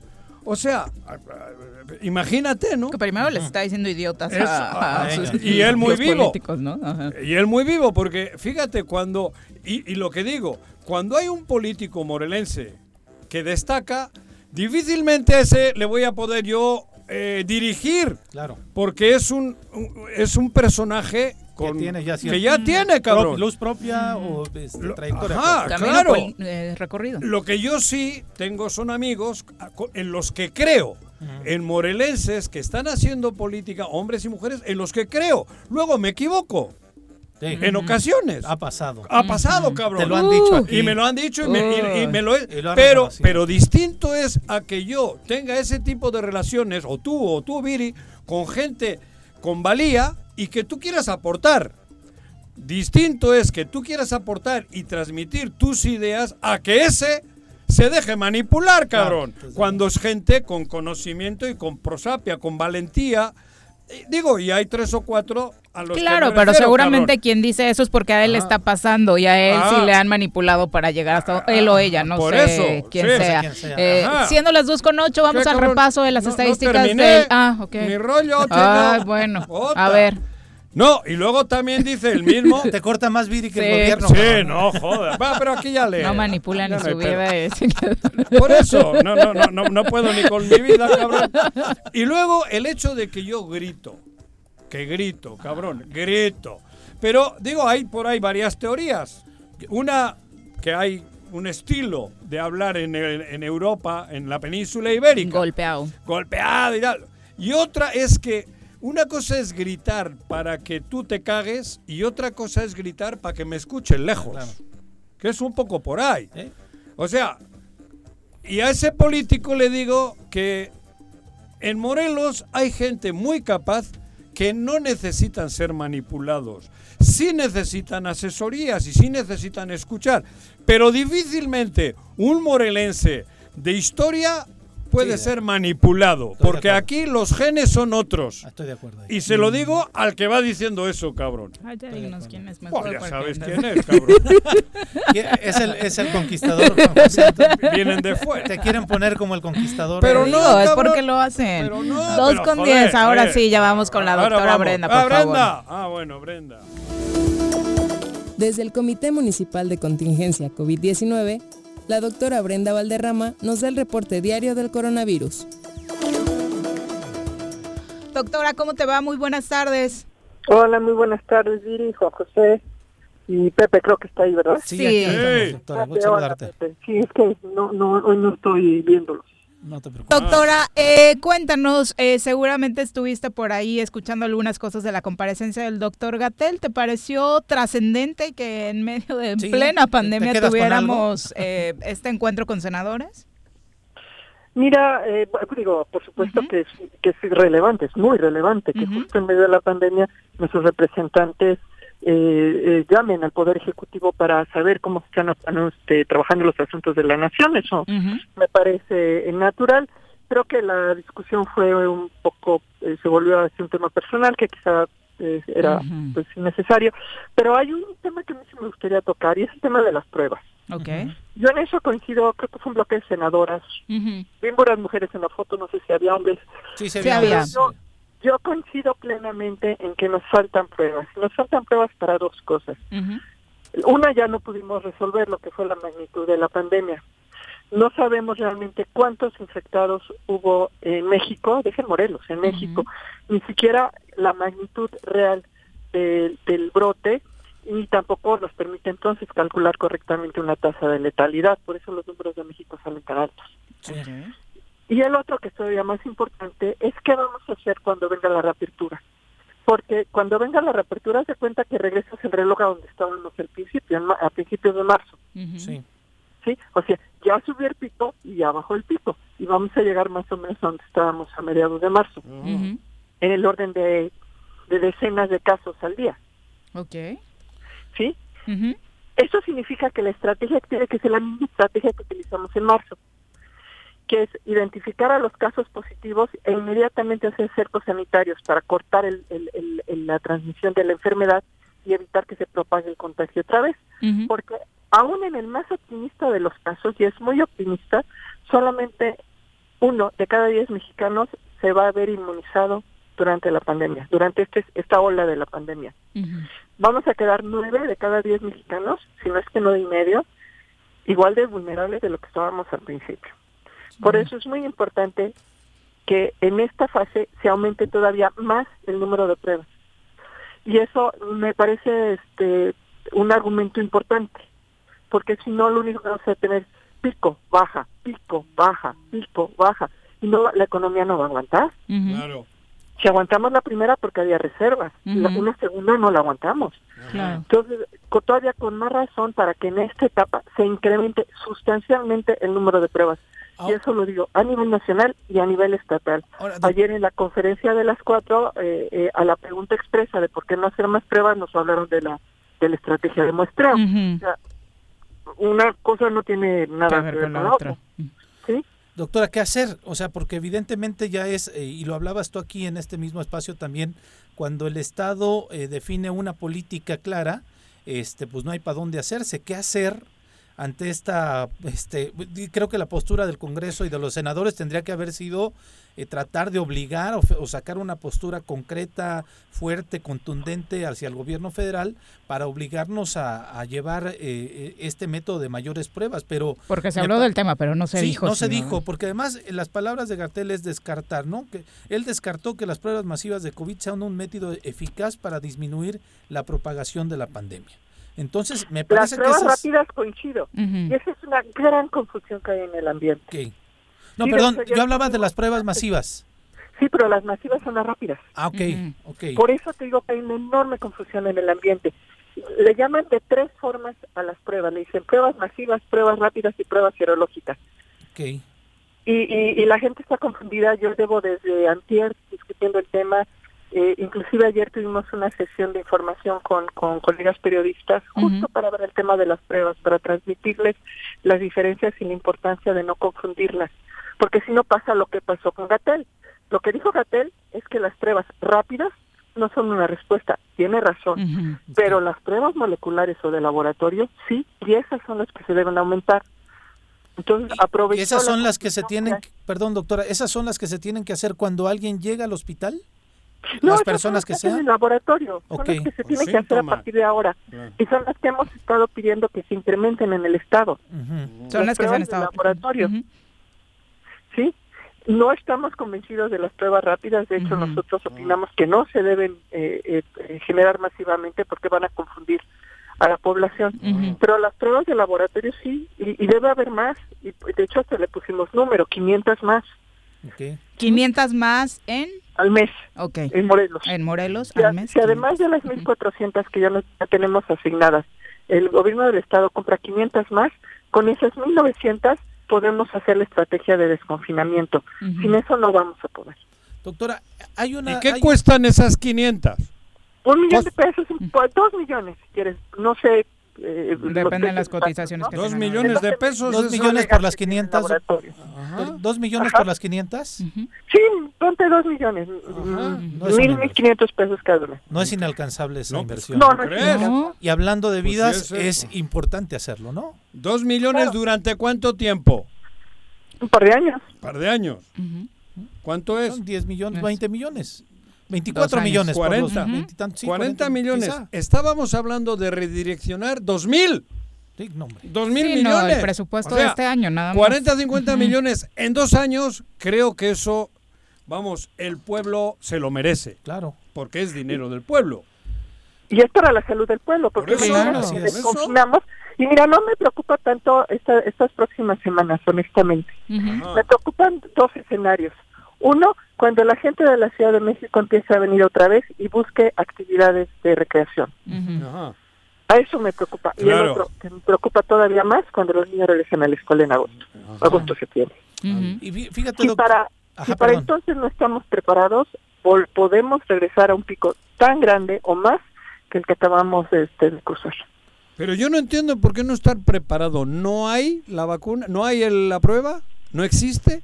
No la tenemos. No, no, nosotros no 350 la tenemos, obvio. Pero, ¿con el dinero se puede adquirir hoy? Sí, claro. Entonces, Claro, no por entiendo. Digo, no, entiendo. más. Ajá. Si Morelos tiene dos millones de habitantes, ¿tú crees que no merece ese pueblo morelense tener un stock ahora de 500, 600 pruebas Desde luego. que sí. al mes? Hombre, Es urgente, necesario joder, y no sería de una responsabilidad le das una mínima. tranquilidad Claro. social. Hablo de una responsabilidad mínima. Claro. ¿no? Sí, Porque además va a ser inevitable los contagios, seamos honestos. Claro. Lo, lo importante es que no lleguemos al- a lo que se llama transmisión comunitaria, que, a que se, se, per- se pase de persona a persona, sino que los pocos casos que se vayan detectando inmediatamente se atiendan, Claro. se confine a todas sus personas con las que tuvieron contacto en los últimos cinco días, Ajá. se les aplique la prueba y así se vayan aislando. Eso, eso es la, la- la- las personas contagiadas. Esas son las cuarentenas, para eso es el fundamento del... Exactamente, es el fundamento de cuarentena. Los metes a cuarentena con o sin síntomas, pero ya con la certeza de que tienen Claro, infección. que y de esa forma evitas que la propaguen. Si se hace eso, entonces sí vamos a tener mucho éxito y vamos a lograr superar todos los problemas. Si no, ponemos el riesgo de una segunda ola entre agosto y septiembre que regresen los niños. Pero en términos reales no se ve disposición por parte de las autoridades, doctora, eso es lo grave. Pues, pues, ya, a mí la verdad me confundió mucho porque ayer se les hizo la pregunta Ajá. expresa y estuve En la rueda de prensa de las eh, cuatro, por sí. internet y, y en lugar de responder sí o no respondieron otra cosa que no Ajá. era el Bueno, tema. Como siempre. Pero, pero vamos, yo creo que hasta hacemos una cooperacha, cabrón. Sí. No necesitamos hacer la cooperación yo- hay recursos en el Estado. Lo, lo digo con sarcasmo. Pero es que no es que ojalá fuera tan fácil y te lo digo no. honestamente. No, no, no es ver. solamente comprar la prueba, es que necesitas un laboratorio Eso, certificado. eso, te estoy diciendo Y gente que lo he capacitada dicho con haga, sarcasmo porque, vamos, yo creo que si te preguntan a ti o a mucha gente como tú, saben cómo hacerlo. Y si, y si solo es dos millones de pesos al mes, por Dios. Tenemos Solo- 34 mil millones de presupuesto para un año mínimo. Sí. Entonces, Solo hay dos laboratorios certificados en, la- en el estado para hacerlo. El laboratorio estatal, que está en Jutepec, y el Instituto de Biotecnología de la ah, UNAM. tenemos en el estado dos. Tenemos dos laboratorios certificados. Falta la prueba solo. La prueba, lo que les falta son los estuches. Los estuches. Los, químicos, los reactivos, no sé cómo, cómo se eso. explico. Pero vamos, yo, yo, yo estoy seguro que eso lo vamos a tener. Porque es así. No Debería. puede ser. No, no, es que es imposible. Bueno, pero ya es 28 de mayo. No, bueno, pero, pero vamos, yo estoy convencido de que o vamos. sea, si una se cosa- convencen en diciembre va a haber un problema. No, joder, a mí me parece que. El problema va a ser o, la o segunda ya los tienen, o no sé. Es, es muy, muy sencillo para un gobierno, por muy difícil o por muy tonto que sea un gobierno, esto es elemental. Así es. Y ante una evidencia tan clara, tan elemental, yo creo seguro que la vamos a tener. ¿Cuántas pruebas al mes se necesitan? 500. Mira, mi cuenta No, en total. este momento es, eh, nos están proporcionando 1.400. 1.400 No, más. que se compraran 500 más al mes. 500, Yo creo que eso. con eso, Con 2.000. nos la lleva- no, sí, con esas 2.900, 2.000, podemos transitar de aquí a que regresen los niños a la escuela. Y entonces ya tendríamos una medida muy clara de, de nuestra, digamos, nuestra tasa básica, nuestra tasa base de contagios.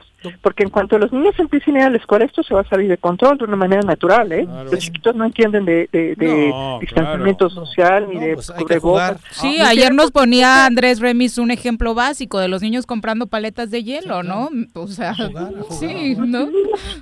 Vas a meter mano para escoger la de tu sabor favorito. Pero es que son niños. Claro, eso tiene- no, y no los podemos poner a vivir en un calvario, por supuesto que no. lúdica. Pero Obvio. tenemos que cuidarlos y tenemos que protegerlos. Claro, nosotros. La forma de cuidarlos y protegerlos es identificar lo antes posible los casos sospechosos, hacer la prueba, dictaminar si es COVID o no, e inmediatamente aislar a, a sus contactos para evitar que se propague la enfermedad. Doctora, yo te quería... Eso eh, es lo que este, gasta el innombrable en pedas, me está diciendo aquí un amigo. Ah, bueno, fíjate, ¿no? Sí, pero bueno, perdón, ahorita, ahorita voy a ir porque yo Voldemort. quiero ir ahí al... Voldemort. Pero bueno, El innombrable. tú al inicio de, de cuando se conformó este comité hablaron de un máximo de contagios de personas en Cuernavaca.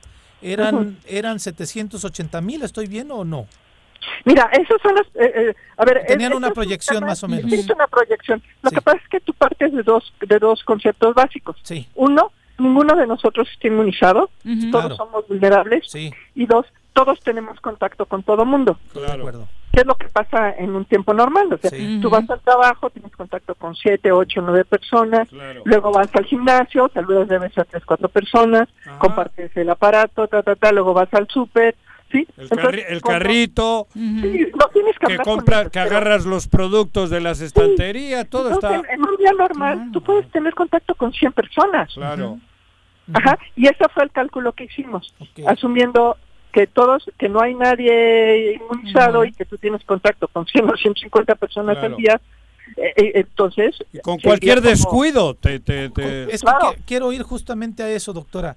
De- a partir de que se toman estas medidas de poder bajar la este, circulación o la, la actividad Movilidad. cotidiana, la movilidad, gracias, este, cotidiana, esa proyección puede bajar. Sin embargo, hecho, bajó. bajó, bueno, y, la proyección ya no eran los 780 mil, sino No. era me- menor, mucho menor. El, el- el- lo que yo planteo es que hay, un- hay un, ni siquiera hemos llegado en este, eh, de que bajamos esta movilidad y de que bajó la proyección que se tenía de personas contagiadas o portadoras, no sé cuál sea el término adecuado, pero este, al volver a esta normalidad, entre comillas, de nueva cuenta, hay un, hay un sector que todavía sigue increíblemente y completamente vulnerable. Entiendo que somos todos, pero de nueva cuenta vamos a partir, insisto yo, de cero y volveremos a, poder tener el riesgo de poder tener mucho mayores casos y más gente este, infectada. Hablaba, insisto, también en el término de que antes decían que 8 de cada 10 íbamos a tener el coronavirus. Al final del tiempo, sí. Y no hemos llegado a eso. Pues No. Entonces corremos, criticaron a la doctora no muy todos- duro corremos el riesgo sí. de Todos. llegar a Sí, eso claro. sin estar preparados otra vez en los hospitales Claro. y sin tener la capacidad de poder atender esto. Ese, es a donde quería llegar yo, doctora. Claro que sí, Pepe, mira. eh, Menudo rollo te metió, no. cabrón. Ota. No, no, pero te respondo.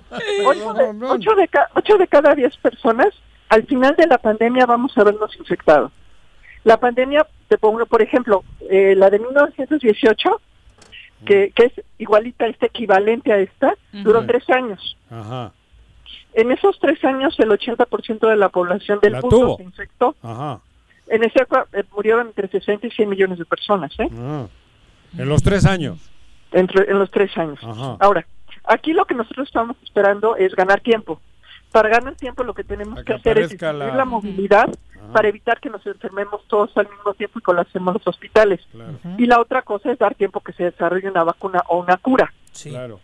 Oye, doctora. Ese ha sido el, el principal Pero- objetivo desde Pero el inicio. vamos a, vamos a empezar por el in- comienzo otra vez.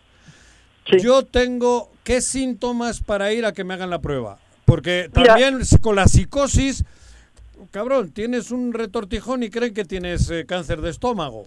Aquí ahora está un poquito igual. Y podemos saturar también el tema de las pruebas. ¿Cuál es la, la- yo qué tengo que sentir para que me hagan la prueba? Para evitar Mira. que esto camine. Lo que sabemos, lo que sabemos ahora es que hay un síntoma clave que es la fiebre, Ajá. una fiebre muy intensa, súbita, Ajá. que viene asociada a varios síntomas que tienen que ver con dolor de cabeza Ajá. o con dificultad respiratoria Y la o con pérdida del olfato.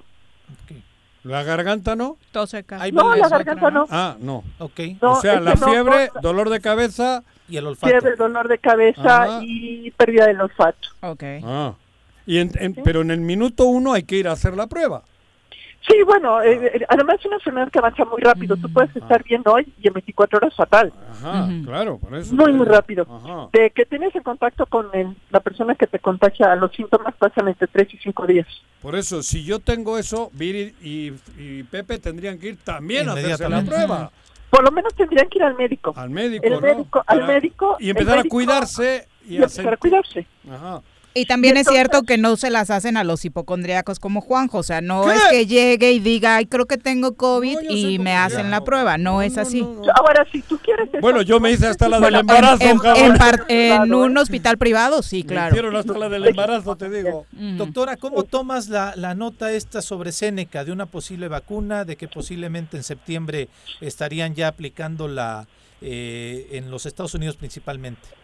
Mira, yo creo que apenas van a empezar pruebas clínicas y justo lo que están anunciando es eso, la, la, la- la- el despliegue de sus pruebas clínicas. Todavía no hay ninguna vacuna que haya pasado por esa fase. Ok, e- es importante ponerlo, pues lo- yo lo quería decir, porque de pronto esta noticia, Causó de este boom. anuncio de que "Mm, ya estamos, no hay bronca, vámonos y después ya vemos cómo la conseguimos, pero sí es importante mencionar que va a poner, va a iniciar un proceso de esta vacuna que apenas va a ser, me parece, ya se hizo para algunos humanos, pero que ahora ya van a empezar a ver la, una muestreo mayor en, en personas, ¿no? Sí, justo eso, van a, van a entrar a la fase 2 de pruebas clínicas. La primera fase, bueno, es que pasa por diferentes fases, preclínica, clínica 1, 2 y 3. Y entonces lo primero que tienes que asegurar es que la vacuna no cause daño y primero lo haces en células animales, después lo haces en animales completos, en animales de laboratorio, y ya después puedes ir a humanos humano. sanos.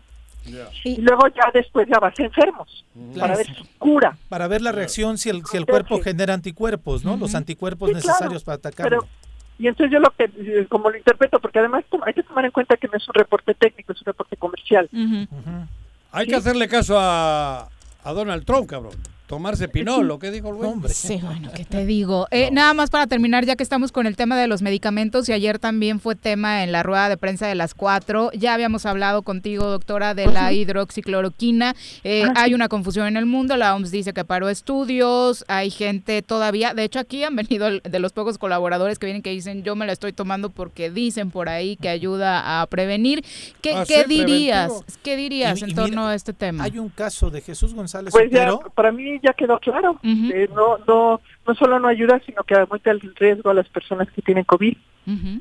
Pues es lo que son los resultados de un estudio clínico. Tú eres una mujer práctica, una profesional práctica. Están diciendo que no sirve la- la- las instituciones oficiales y no sirve, sirve.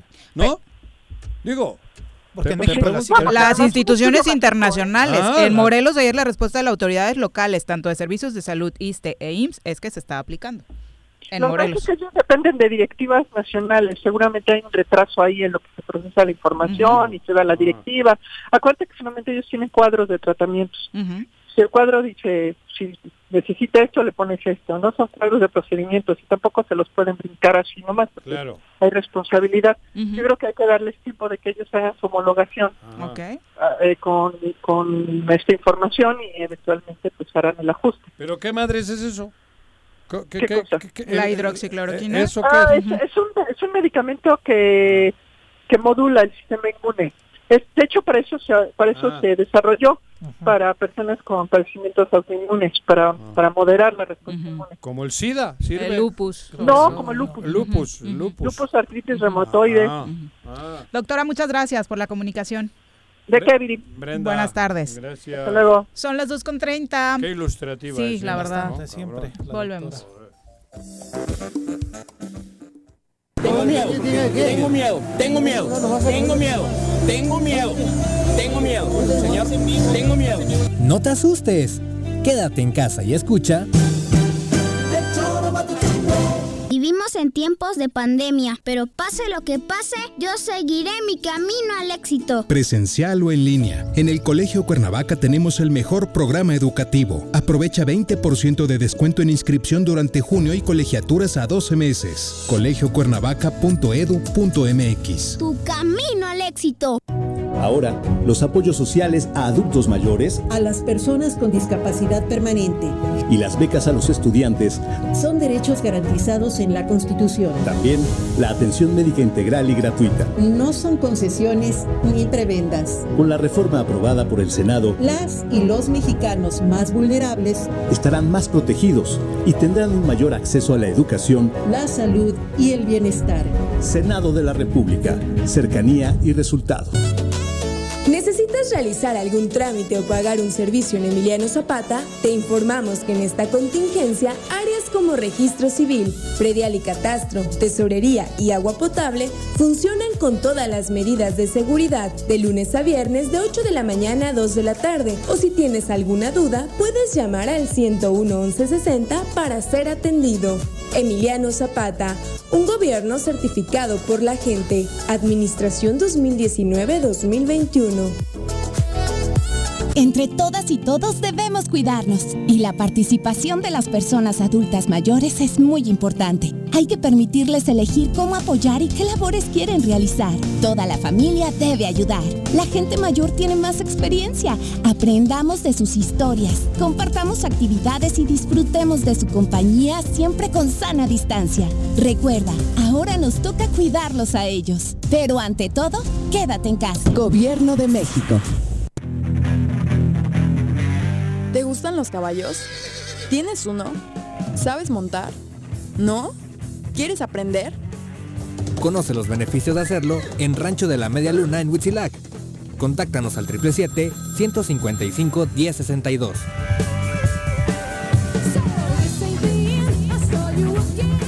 Si quieres consentir a tu mascota, el mejor lugar para hacerlo es Clínica Veterinaria Mundo Mascota.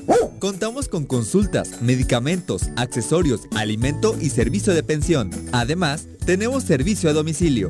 Ubícanos en Avenida 10 de Abril, número 1210, Colonia Granjas, o llámanos al teléfono 169-2128. Clínica Veterinaria Mundo Mascota. Me amarran como puerco. Mire. ¿Quién te manda a salir en plena contingencia? Quédate en casa y escucha.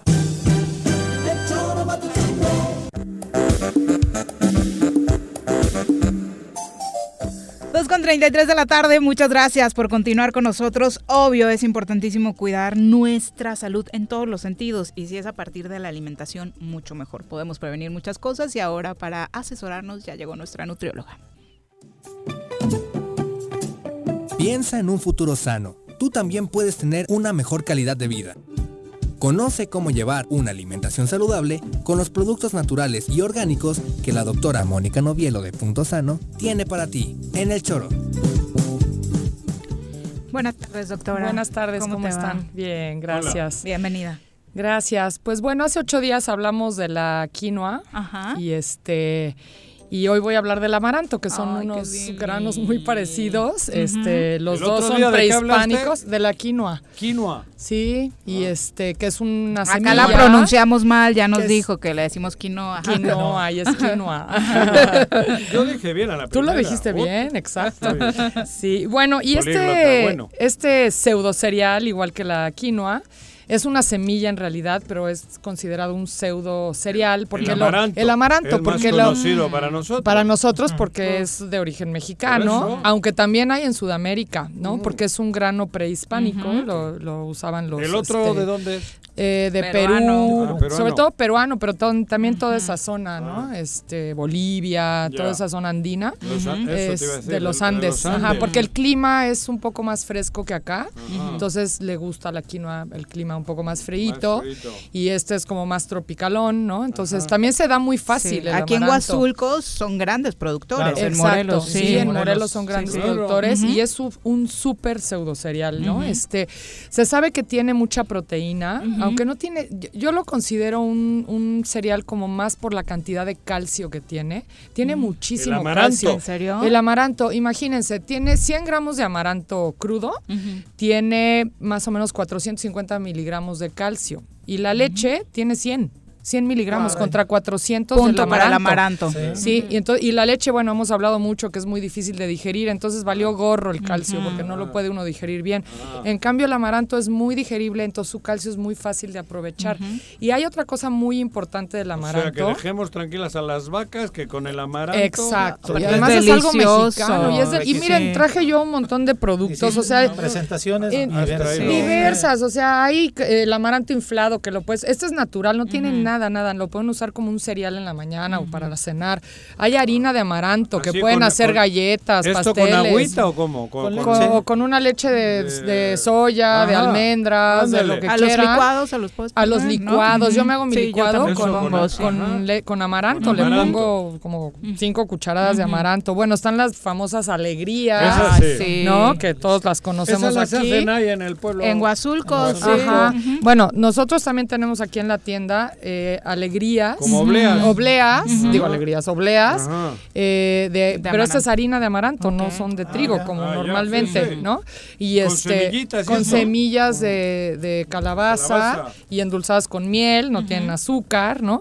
Entonces, bueno, hay una gran variedad. Pero bueno, lo que les decía también del amaranto es que la cantidad de calcio, hay un problema con el calcio. Hay productos que tienen mucho calcio, pero la cantidad de magnesio es mayor a la del calcio. Entonces, ¿qué pasa? Que el- el, eh, eso en el cuerpo está dos veces más calcio que magnesio. Si nosotros comemos un alimento que tiene más magnesio que calcio, el cuerpo empieza a batallar tratando de equilibrar y entonces empieza a robar calcio para poder equilibrar el exceso de magnesio. Entonces, eso no pasa en el amaranto porque tiene el doble de calcio que magnesio, justo como está Le en el sobra. No hay ningún problema. No, entonces no hay ningún problema. Entonces No el tiene calcio que que, robarle nada. nada. En cambio si tú te comes un marisco, ¿Por el qué marisco no le llevas al gobierno del estado, cabrón? Sí, ¿verdad? Para que no roben nada. Digo, güey. Ay, Sería muy perdón. bueno. Ay, perdón. Tuve que buscarle al chiste, mano. Pepe. Sí, entonces, bueno, es un alimento, digamos, como muy equilibrado en ese sentido, en, en general en sus minerales, pero la cantidad de calcio que nos da es maravillosa. Entonces, para los niños, por ejemplo, que están en crecimiento, que necesitan para los dientes, para los huesos, para muchas cosas, es como un súper alimento, ¿no? Otra cosa Y en es que lugar no- de las barritas esas de chocolate y demás, Bueno, una hay alegría. unas- bueno, ¿no? hay unas barritas asquerosas en el mercado que son pura azúcar, o Las sea, que y te venden químicos. cerca de la caja. Exacto. Esas que Del te venden supermercado. del supermercado. Esas son horrorosas. Oxxo, cabrón. Sí. Además- Ahí tienes todo lo que no debes de comprar. Y a la altura Ajá, de- del niño. del niño, ¿no? Del niño. Sí, bueno, si agarras una de esas barras que las, las que dices y ves los ingredientes, porque a veces estoy en la fila y agarro para ver, y lees los ingredientes, bueno, una no puedes ni leerlos porque son de Sí, este no. tamaño. Chiquitito, chiquitito. Y en segundo lugar, son interminables, tienen como 50 Claro, ingredientes. puta. Eso de entrada. Parecen apellidos Ah. Interminables. bueno, estas cosas son un ingrediente punto. O sea, este es eh, amaranto molido, este es amaranto inflado. Ahora este amaranto está infladito, así no es el amaranto original. El Ah. crudo es un granito, no traje porque no teníamos. ¿Y cómo lo inflan? Es más pequeño. Lo inflan en unos comales enormes de Con barro. calor. Con calor. Ah. Y ahí lo van reventando como iban- Creí ¿No? que ibas a ir soplando uno por uno. No, madre, güey. crees, no, digo, se usa una- un comal tradicional Hay de gente barro. que lo pone hasta en ensalada el amaranto. Sí, Sí, es, que lo lo- puedes usar también en cosas dulces, en cosas saladas. Ah. Lo puedes echar, si tienes el crudo, puedes echar, como les decía, de la ¿Qué es quinoa. el- el crudo qué? El crudo es el El grano. amaranto. Ah, el natural. el natural, que es más chiquitito. Este ya está inflado. Inflado. Entonces es más chiquitito. Puedes poner un poco en tu sopa de verduras, por ejemplo, y Ah. la haces más proteica, la haces con muchos sí. minerales, ¿no? Además tiene antioxidantes, tiene vitamina A, E, tiene mucho ácido fólico. Entonces es muy bueno para el Ah, mira, cerebro. el ácido el ácido fólico. ayuda a prevenir el Alzheimer, por ejemplo.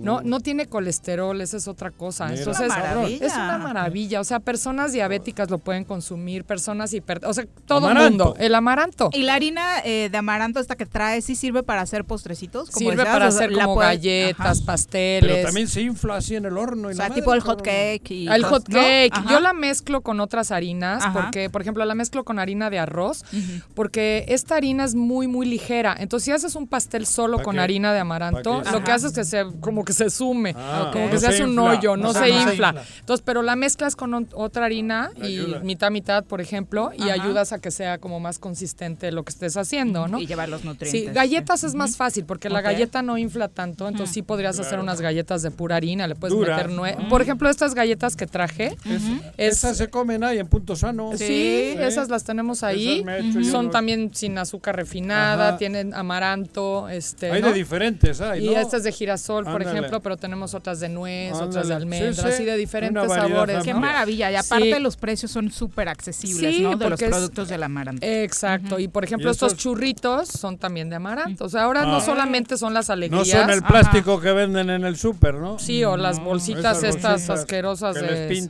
sabritas o esas marcas Calla, Perdón, se me salió. bueno, todo Bueno, esto lo encontramos en Punto Sano. En Punto Sano, estamos en Plaza Andrómeda, en el local 19. Fíjate qué sencillo, amaranto, cabrón. Amara- y tan Y es- nutritivo y con tantas propiedades que no sabemos. una ¿no? joya alimenticia. Es una joya y mexicana orgullosamente, ¿no? Y Entonces, y en Morelos. y en Morelos, además sí. del estado, Grandes o sea que grandes Morelos, sí. productores. Sí, de hecho todas estas cosas que traje se las compramos a un productor de Morelos. No, porque nosotros estamos a favor del, del- Consumo de consumo Claro, local. claro. Entonces, bueno, tenemos. por supuesto que tenemos cosas locales, ¿no? Padrísimo. Entonces, bueno, estamos abiertos al público, pero también tenemos pedidos a domicilio. Este, y les recuerdo que tenemos pozole, hoy es jueves de pozole, entonces este, si gustan Vegano. hasta pedirlo lo estamos mandando a domicilio también. Muchas gracias. ¿Y dónde Gracias te a hablan? usted. Ah, en el 777-372-3514 para sus pedidos. Perfecto, muchas gracias. Muchas gracias. Muy buenas, Buen- tardes. buenas tardes. Son las 2 con 42. Nos vamos a una pausa. Regresamos con más. Quédate en tu puta casa, quédate en tu puta casa. Quédate. Y escucha En esta contingencia en las oficinas de catastro y predial del municipio de Ayala, ofrecemos servicios como levantamiento, división de predio, manifestación de construcción, alta de predio, planos urgentes y ordinarios, avalúos, constancias de antigüedad de predio, copias simples de expediente o cambio de propietario, traslados de dominio, constancias de no adeudo, actualización de predio y recepción de pago de predial. Estamos en el interior del DIF municipal frente a la Socoche. Informes 735-308-8527. Te esperamos de lunes a viernes de 8 de la mañana a 3 de la tarde. Ayuntamiento de Ayala, trabajando por nuestra tierra. Los que estamos viviendo hoy. Tiempos de incertidumbre, miedo y dolor. Pero queremos que sepas que desde Acción Nacional siempre estaremos contigo. Al lado de cada mexicana y mexicano. Juntos, con prevención, fe y esperanza, superaremos esta situación. Somos Acción Nacional. Con nosotros, sí puedes contar. Contáctanos en www.pam.org.mx o al correo amparos.covid.pam.org.mx. En Restaurante La Puerta de Tres Marías estamos comprometidos con la comunidad y en estos momentos de contingencia ofrecemos nuestro servicio a domicilio completamente gratis, además de una quesadilla gratis por persona. O si prefieres, ven con tu topper y te damos 15% de descuento. Y como apoyo a la sociedad, ofrecemos un 40% de descuento a todos nuestros doctores y trabajadores del sector salud. Gracias por su esfuerzo. Búscanos en Facebook como La Puerta de Tres Marías. Pedidos en línea o al 777-482-3728. Échale un ojito a la cazuela.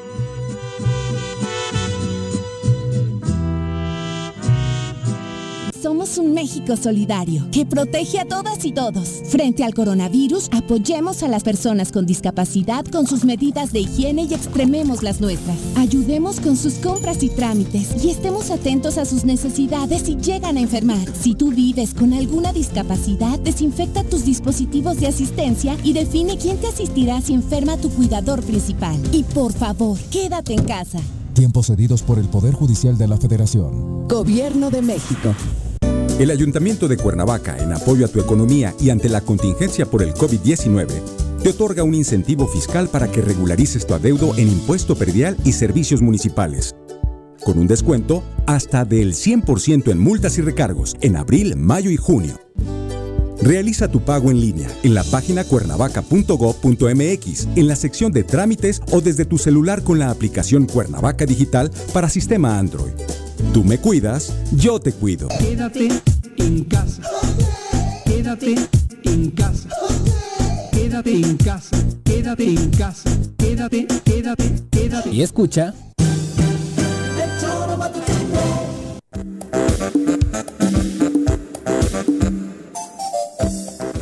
Con 45 de la tarde, muchas gracias por continuar con nosotros. Vamos ahora a aprender de caballos de la mano del señor Juan José Arrece. Ah, no es cierto. No existe una sensación de libertad igual a la que se siente montado en un caballo. Ahí aprendes que la fuerza se complementa con la nobleza y la lealtad. Conoce más sobre los fieles corceles con nuestro experto Alboro en nuestra sección Arrienda Suelta. Malboro, ¿cómo te va? Muy buenas tardes. Buenas tardes, ¿cómo están ustedes? Aquí todo muy bien, echándole ganas, enfrentando y toreando el coronavirus. ¿Cómo van sus clases el jinete RC? No, Ah, pero bien, a ahí ver, va, ¿Sí? ahí va. antes ya. que quiero comentar eso. Yo recuerdo haber montado alguna vez a caballo Ujú. en mis 64 años de vida, pero ahora tengo un gusto, me, me agrada mucho porque el andar a caballo donde voy con Malboro es una maravilla. Es distinto, me imagino, que en el hipódromo o en la madre O esa, sea, el ¿no? entorno en el que estás montando El- el- el redondea la experiencia. Con un caballo, con un animal que es perfectamente comunicado contigo, porque se comunica y se siente O sea, te lleva, ¿con él sí te llevas bien? ¿Con quién? Con el caballo. Con la yegua y con el caballo, cabrón. No, pero esto Te es- sientes es- seguro, es- tranquilo. Pero, de ¿No? verdad, ese, e- e- ese maridaje, caballo, jinete y naturaleza, bien dirigido, porque yo voy tranquilo, porque Malboro sabe un chingo. Entonces voy súper a gusto. Y otra, mis hijos que tampoco habían montado, hoy después de año y medio, de dos años de montar sí. con Malboro, me- vamos, me, me, me, me, me- me emociona verlos, porque es emocionante verlos. Claro. Lo que están disfrutando les ha cambiado la vida. No, pero ya se les ve Digo- técnica. Hace poco la No. mamá de los Ah, hijos de. Juanjo subió unos videos donde la verdad es que No, sí. eh, Ah, sí. eran del hijo mayor y la verdad es que se le ve técnica. Bueno, ya. pero, pero todo va de la mano. De la mano. ya no es casual No, ni es. Tiene un. digo, ¿no? Malboro, tiene bueno, un, pero este, traías tema. Ah, sí, estábamos hablando, bueno, primero que nada, pues sí, efectivamente tus hijos han logrado ya un buen nivel de jinete de cuando empezaron, realmente han correspondido muy bien, tienen habilidades, cualidades para, para, para ser buenos jinetes y ahí están los resultados, ¿verdad? Ahí la ventaja también de que están chavos, entonces le- no Y le tienen valientes. tanto miedo. Y no eso iba, no le tienen tanto miedo, tienen todavía la, la disponibilidad de y la actitud de poder aprender, Pero yo, ¿no? de dejarse yo guiar. le tengo miedo Y bueno, al sí, caballo. por eso digo, Y sin embargo, hoy me siento tranquilo. Porque estás Porque guiado es- ahí. Exacto. claro, vas viendo a tus hijos que lo están haciendo bien y, te sientes tú este, con toda la Y tranquilidad. se de ve la vas- relación que hay entre el caballerango y el caballo y las formas que le- los cómo lo va enseñando. Pero en fin, es tu sección, cabrón. Sí, bueno, pues eh, la semana pasada hablábamos de- del respeto, hablamos del respeto del caballo y, y- y el humano. Entonces ahora yo quiero hablar de la confianza, aunque sea un poquito, vamos a dar una embarrada de este tema de lo que es la confianza, cómo crear la confianza con los caballos. y, y- y bueno, es, es- es un, vamos a decir, una parte muy importante, sumamente fundamental y primordial en, lo que es una cuestión de, de- los caballos, crear confianza. Un caballo que tiene confianza es mucho más fácil de, de arrendar, de desbravar, de amansar, llámenlo como quieran, pero es importante crear y fomentar la confianza. La confianza se inicia desde, desde cuando son potrillos, desde que están recién nacidos e inclusive. Hay una técnica que se Yo llama vi cuando imprinting. nació que tú abrazaste al potrillo. Sí. Digo, me acuerdo. Ajá, e- es lo que digo, e- es, es el imprinting, ¿no? Se- se- se- viene de la palabra impresión. Los primeros minutos de un caballo, los primeros segundos son importantes y cruciales para el resto de su vida. Eh, Cuando tú empiezas a, a- a- a acariciar un potrillo recién nacido, pues va va a memorizar en su mente todo lo que vivió en ese entorno, en ese momento, Wow. y lo va a quedar de por vida. Entonces tienes que crear allí un, ejercicio muy suave, muy sutil, amable si quieres un poco, que eso le va a dar muy buena onda en, en cuanto al resto de su vida, porque lo va a me- memorizar de por siempre. Ajá. Esa es la idea, de, esa, es, esa es la intención de ese ejercicio del imprinting. Eso cuando tienes el potrillo. Cuando, cuando to- toca la, la situación de ello, adelante hay que aprovecharlo, ¿verdad? Y, y ya se acostumbra pues, a tener contacto con un humano. Sí, se, va, se va a familiarizar tanto con el humano como con los caballos. Van a ser como parte de, sí- de- su vida, de de su su entorno, entorno. sí. Ajá. Pero y cuando ya el Ya caballo- cuando dices, ya compré un potrillo de un Ah, año destetado, ya este, eh, que crear confianza, eh, ejercicios, crear un lenguaje con él, hablarle al caballo, eh, ciertos movimientos. eh, de- de- Es curioso, el caballo escucha. Eh, es lo Sí. que sí se Yo pensé que no. ¿sí bueno, escuchar sí, pero En- entiende. Entiende. Porque el oh, o con la eso que Ajá, le, y ruidos, sale en chinga el lenguajes. Entiende, soni- lenguaje. entiende sonidos. Sí, Creemos lenguaje. lo- digo, lo he Ajá. visto Sí, contigo. los otros, eh, como digo, la- crear confianza con ciertos movimientos que uno, uno eh, lo va a hacer familiar con el caballo, ciertos ruidos con la boca, Sí. ciertos movimientos, eso eh, eh, vamos a crear ese lengua- lenguaje de la mano con la, con la confianza. Y, y de ahí posteriormente, ahorita dijeron algo muy importante, ¿cómo, cómo escuchan? Hay que saber también crear la atención. Creamos primero la confianza, el respeto y también la atención. Son tres formas muy, tres, tres métodos muy importantes que deben de ir de la mano. Atención, confianza y respeto. Entonces, cuando nosotros logramos lo- la confianza y el respeto, vamos a, a lograr la atención. Que nos, que nos logre atender el caballo. Que esté atento, atención, que sí. esté atento a lo que- un- ahora sí que si no tiene atención el caballo no va a aprender adecuadamente. Es como los niños, yo siempre lo he dicho, los caballos son como los niños.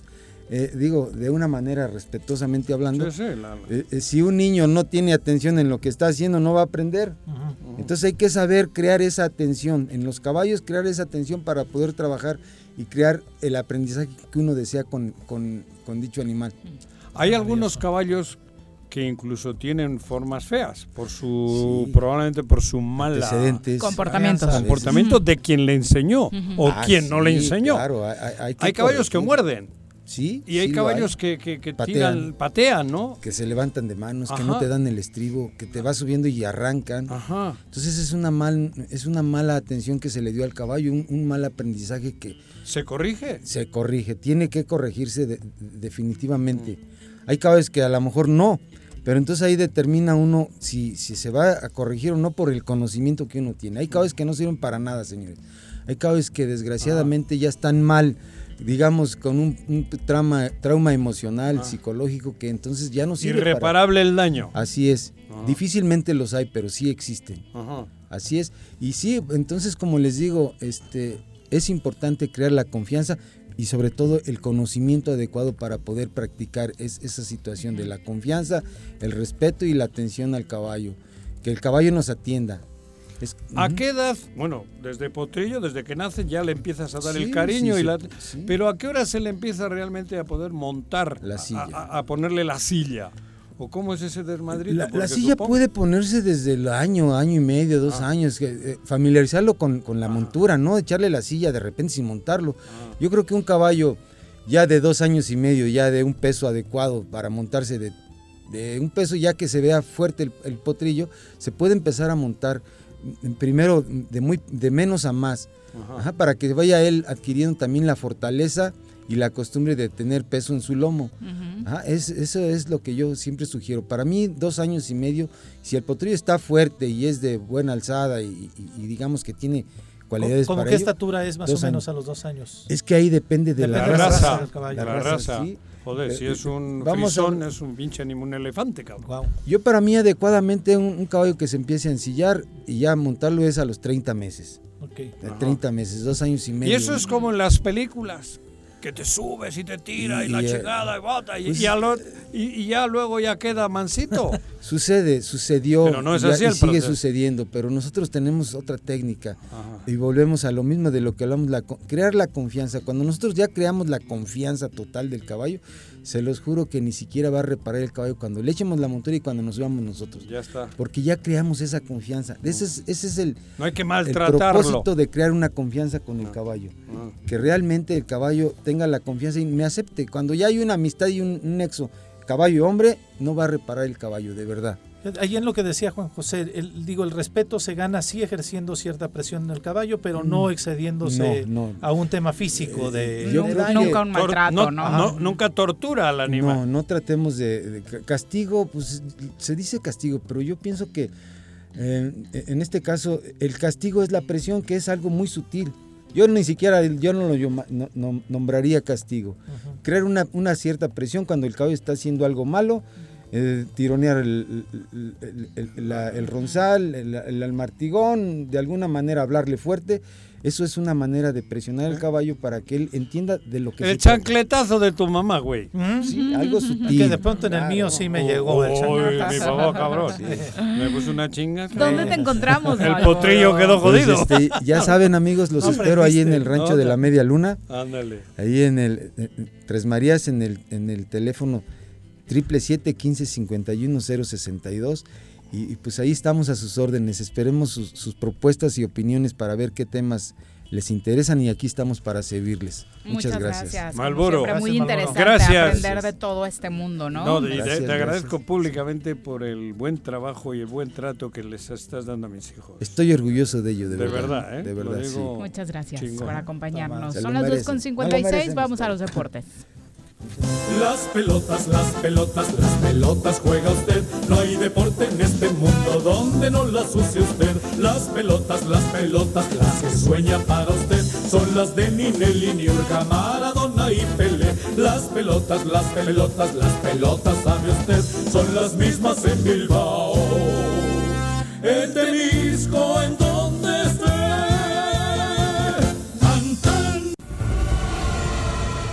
Bruno, ¿cómo te va? Muy buenas tardes. Hola, buenas tardes Viri, buenas tardes Juanjo y también para Pepe Montes y para todo el auditorio. Muy bien por aquí. ¿Qué nos cuentas en el deporte, Bruno? ¿Qué hay? Pues continuamos con la pues la mudanza de Monarcas Morelia, un hecho triste que se va para Mazatlán, cambiará de sede para pues el siguiente torneo y es un hecho desafortunado que pues algunas personas en el fútbol mexicano pues sigan cambiando de sede y pues rompiendo todas las pues las reglas. Es un hecho triste para toda la afición que se ha manifestado a Pero las para, de... para mí lo triste es que llevan 30 años haciéndolo y nadie dice nada, cabrón. Por eso enfatiza Bruno triste por Monarcas puta, hoy. Por hoy, por, por Monarcas. Sí, por hoy- hoy por Pe- Monarcas. pero este desmadre es de hace 30 años. Por Sí, lo es- menos desde que yo conozco, el, desde que estoy involucrado en la federación, cabrón. Sin duda. Igual que lo de la Liga de Ascenso, que ya venía años en decadencia y ya solamente le dieron la- el no, no, no, final. no, no venían de cadencia, la venían haciendo, Sí, claro. que es distinto. Era Sí, toda bueno. una estrategia, porque la segunda división, cuando no existía la primera, era competitivísima. Crearon la primera A, Toño Los García. colibríes estuvieron ahí todavía en una época, Claro, eh, cabrón. finales en el 2000, que Y era una segunda división chingona, sí. libre, con Eran los torneos largos. Los Sí. torneos Los largos, y subía el equipo y subía duro. Claro, sí, sí, sí. Luego crean ellos la, La primera, primera A, que era para controlar, porque esa no tenía ni voz ni voto. Curiosamente, la primera A es una, una esto de la O sea, primera. Sí, claro, sí, fue un apéndice Sí. ahí que se inventaron. Ah, sí. se inventaron un apéndice y ahí pusieron la, la, la, la, la- El la traba, el filtro, filtro. sí, claro. A la- A- adem- ajá. Además, Me la, tocó la primera, la primera siempre siendo una liga competitiva y de gran calidad con enormes La jugadores. primera hubo un rato, la segunda división era competitiva. La primera también. primera ¿no? en los- Sí, porque sí. tenía Llegó a, Ah, sus Pachuca. fuerzas básicas, a los chavos Sí, jugando sí. en primera. No, no, no. y- A sí, ver, claro. El Bachilleres del Atlas. El sí. Irapato subió, el San Luis Sí. subió. Yo creo que vi a todos los jugadores que llegaron, incluso selección nacional, en el Coruco cuando era la primera. Pero ¿eh? recuerda, sube el Irapato y lo venden a Veracruz. Ah, no, claro. Por eso digo, no había un respeto con la afición, Yo creo cabrón. que el último equipo que se respetó fue Pachuca. No. No, ¿El Pachuca, último ascenso? Sí, de más o menos. Subió y Porque ya después y bajaba andaban. como 20 No, no, veces. no, pero- sí, pero eso. los cambios. A ver, Curtidores se va a Puebla en el 99. Te digo. En el 2002, Irapuato se va a Veracruz. A Veracruz. En el 2003, Necaxa de Ciudad de México, Ah, Aguascalientes. ajá. 2007, Atlante de Ciudad de México A a Cancún. Cancún. Cancún. 2013, Jaguares de Chiapas a Querétaro. Ándale, güey. 2013 también La Piedad a Veracruz. Ah. 2016, otra vez Jaguares a San Luis. Ándale. Y 2019, Puebla a Ciudad Juárez. Bueno, Lobos WAP. ¿no? Por eso, cabrón. ¡Qué bárbaro! Ah, Pues es mira. increíble. No, pues es que que nos sorprende. sí, Lo que pasa es que nos hacemos. Y ahora Bruno estaba, Bruno estabas comentando lo de la liga En de el, mundo es la, en el mundo es la única liga en la, en la que pasa que se cambia un equipo de sede por porque le van a dar un, un poco de más apoyo económicamente, incluso pues llegando a la contradicción cuando el estadio pues también de Sinaloa tiene, se dice, rumora que tiene apoyo del gobierno cuando en el cuaderno de cargos del ascenso MX uno, una de las normas es que ningún equipo puede tener pues las facilidades que te da el gobierno. Es que no han dicho exactamente cuál es el empresario o la empresa fuerte que va a estar atrás de este equipo. Hasta el momento Y solo el es el único gobernador. que ha salido ha sido el gobernador. Sí. Sí, el único que ha salido, sí, dice el gobernador que son Pero eso empresarios sinaloenses. FIFA, ¿eh? Y claro, Se- se Eso lo prohíbe FIFA. Sí, se rumoraba por ahí que era Angélica Fuente, la ex esposa de, eh, de Jorge Vergara, pero es eh, yo lo veo muy muy complicado porque no es de pues no es del agrado de, de Amauri Vergara y pues sabemos que Chivas también tiene algún peso por ahí. Pues sí. sabe, ¿Y de dónde sacó la lanita? Si la, la, la- demanda con Vergara la perdió Angélica. También Entonces no su- sabemos de dónde tenga su la lanita. ¿no? guardadito. En fin. Bueno, O- muy- Omnilay, güey. ¿O cómo es? Eso, no, pero Omnilife la de ganó, Vergara, sí. sigue teniendo Vergara. Sí. Sí, bueno. sigue teniendo Vergara. ella solo se quedó con Angelísima. la Igual fase se de- quedó con alguna en la trastienda. algún Muchas producto, gracias, Bruno. alguna- Nada más, Bruno. Pues lo callas, le dices que no, le robas la sección, ¿qué Local, quieres? cabrón.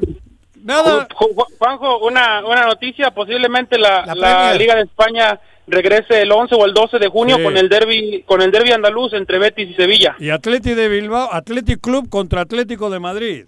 Sí, también otro otro partido En interesante, pero el- que abriría el primer partido Sí. que abriría sería el Betis Sevilla. Betis Y Sevilla. en Italia ya dijeron que también el 20, ¿no? Y la Premier Sí, también, ¿no? por ahí el, el 20, por ahí también está Todos el- van a iniciar en esa. Sí, junio Sí, ya va a tener fútbol. se, euro. se va a jugar la Copa de Italia que está pendiente. Hasta en eso México Torneo cancelado. Eh, bueno, pero es que empezó. Ah, bueno, no retomaron Torneo el torneo. cancelado, No, una verdadera aberración. Y Porque bueno- quedaban ocho partidos, en España quedan once.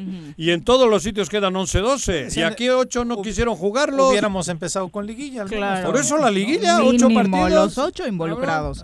Eh, lamentablemente, David Medrano, eh, periodista eh, Ajá. deportivo, está publicando que en Guadalajara Benjamín Galindo está hospitalizado muy grave, sufrió un derrame cerebral. entonces, eh, pues Mira. Noticia de último, de Mira. último momento. El maestro Benjamín. Galindo, ¿no? Sí, Qué buen- un jugador qué- qué buen con una técnica Sí. estupenda, de los mejores Creo que ha sido de los últimos jugadores de- Con las en dos esa piernas. posición Sí. Y que dominaban las dos piernas dos, de manera- Tiraba con las dos. impresionante. Tiros libres sí. con cualquiera de las Los dos, penales, dependiendo, tiros libres, dependiendo dónde estaba el balón, cabrón. Muchas gracias, Bruno. Buenas Benjamín. tardes. Gracias, buenas tardes, hasta luego. Adiós, Pepe, Bruno. gracias por Este, acompañarnos. muchas gracias, Viri. Gracias, Juanjo. Al auditorio, un abrazo fuerte. Eso, cabrón. Ya nos vamos. Que tengan excelente tarde.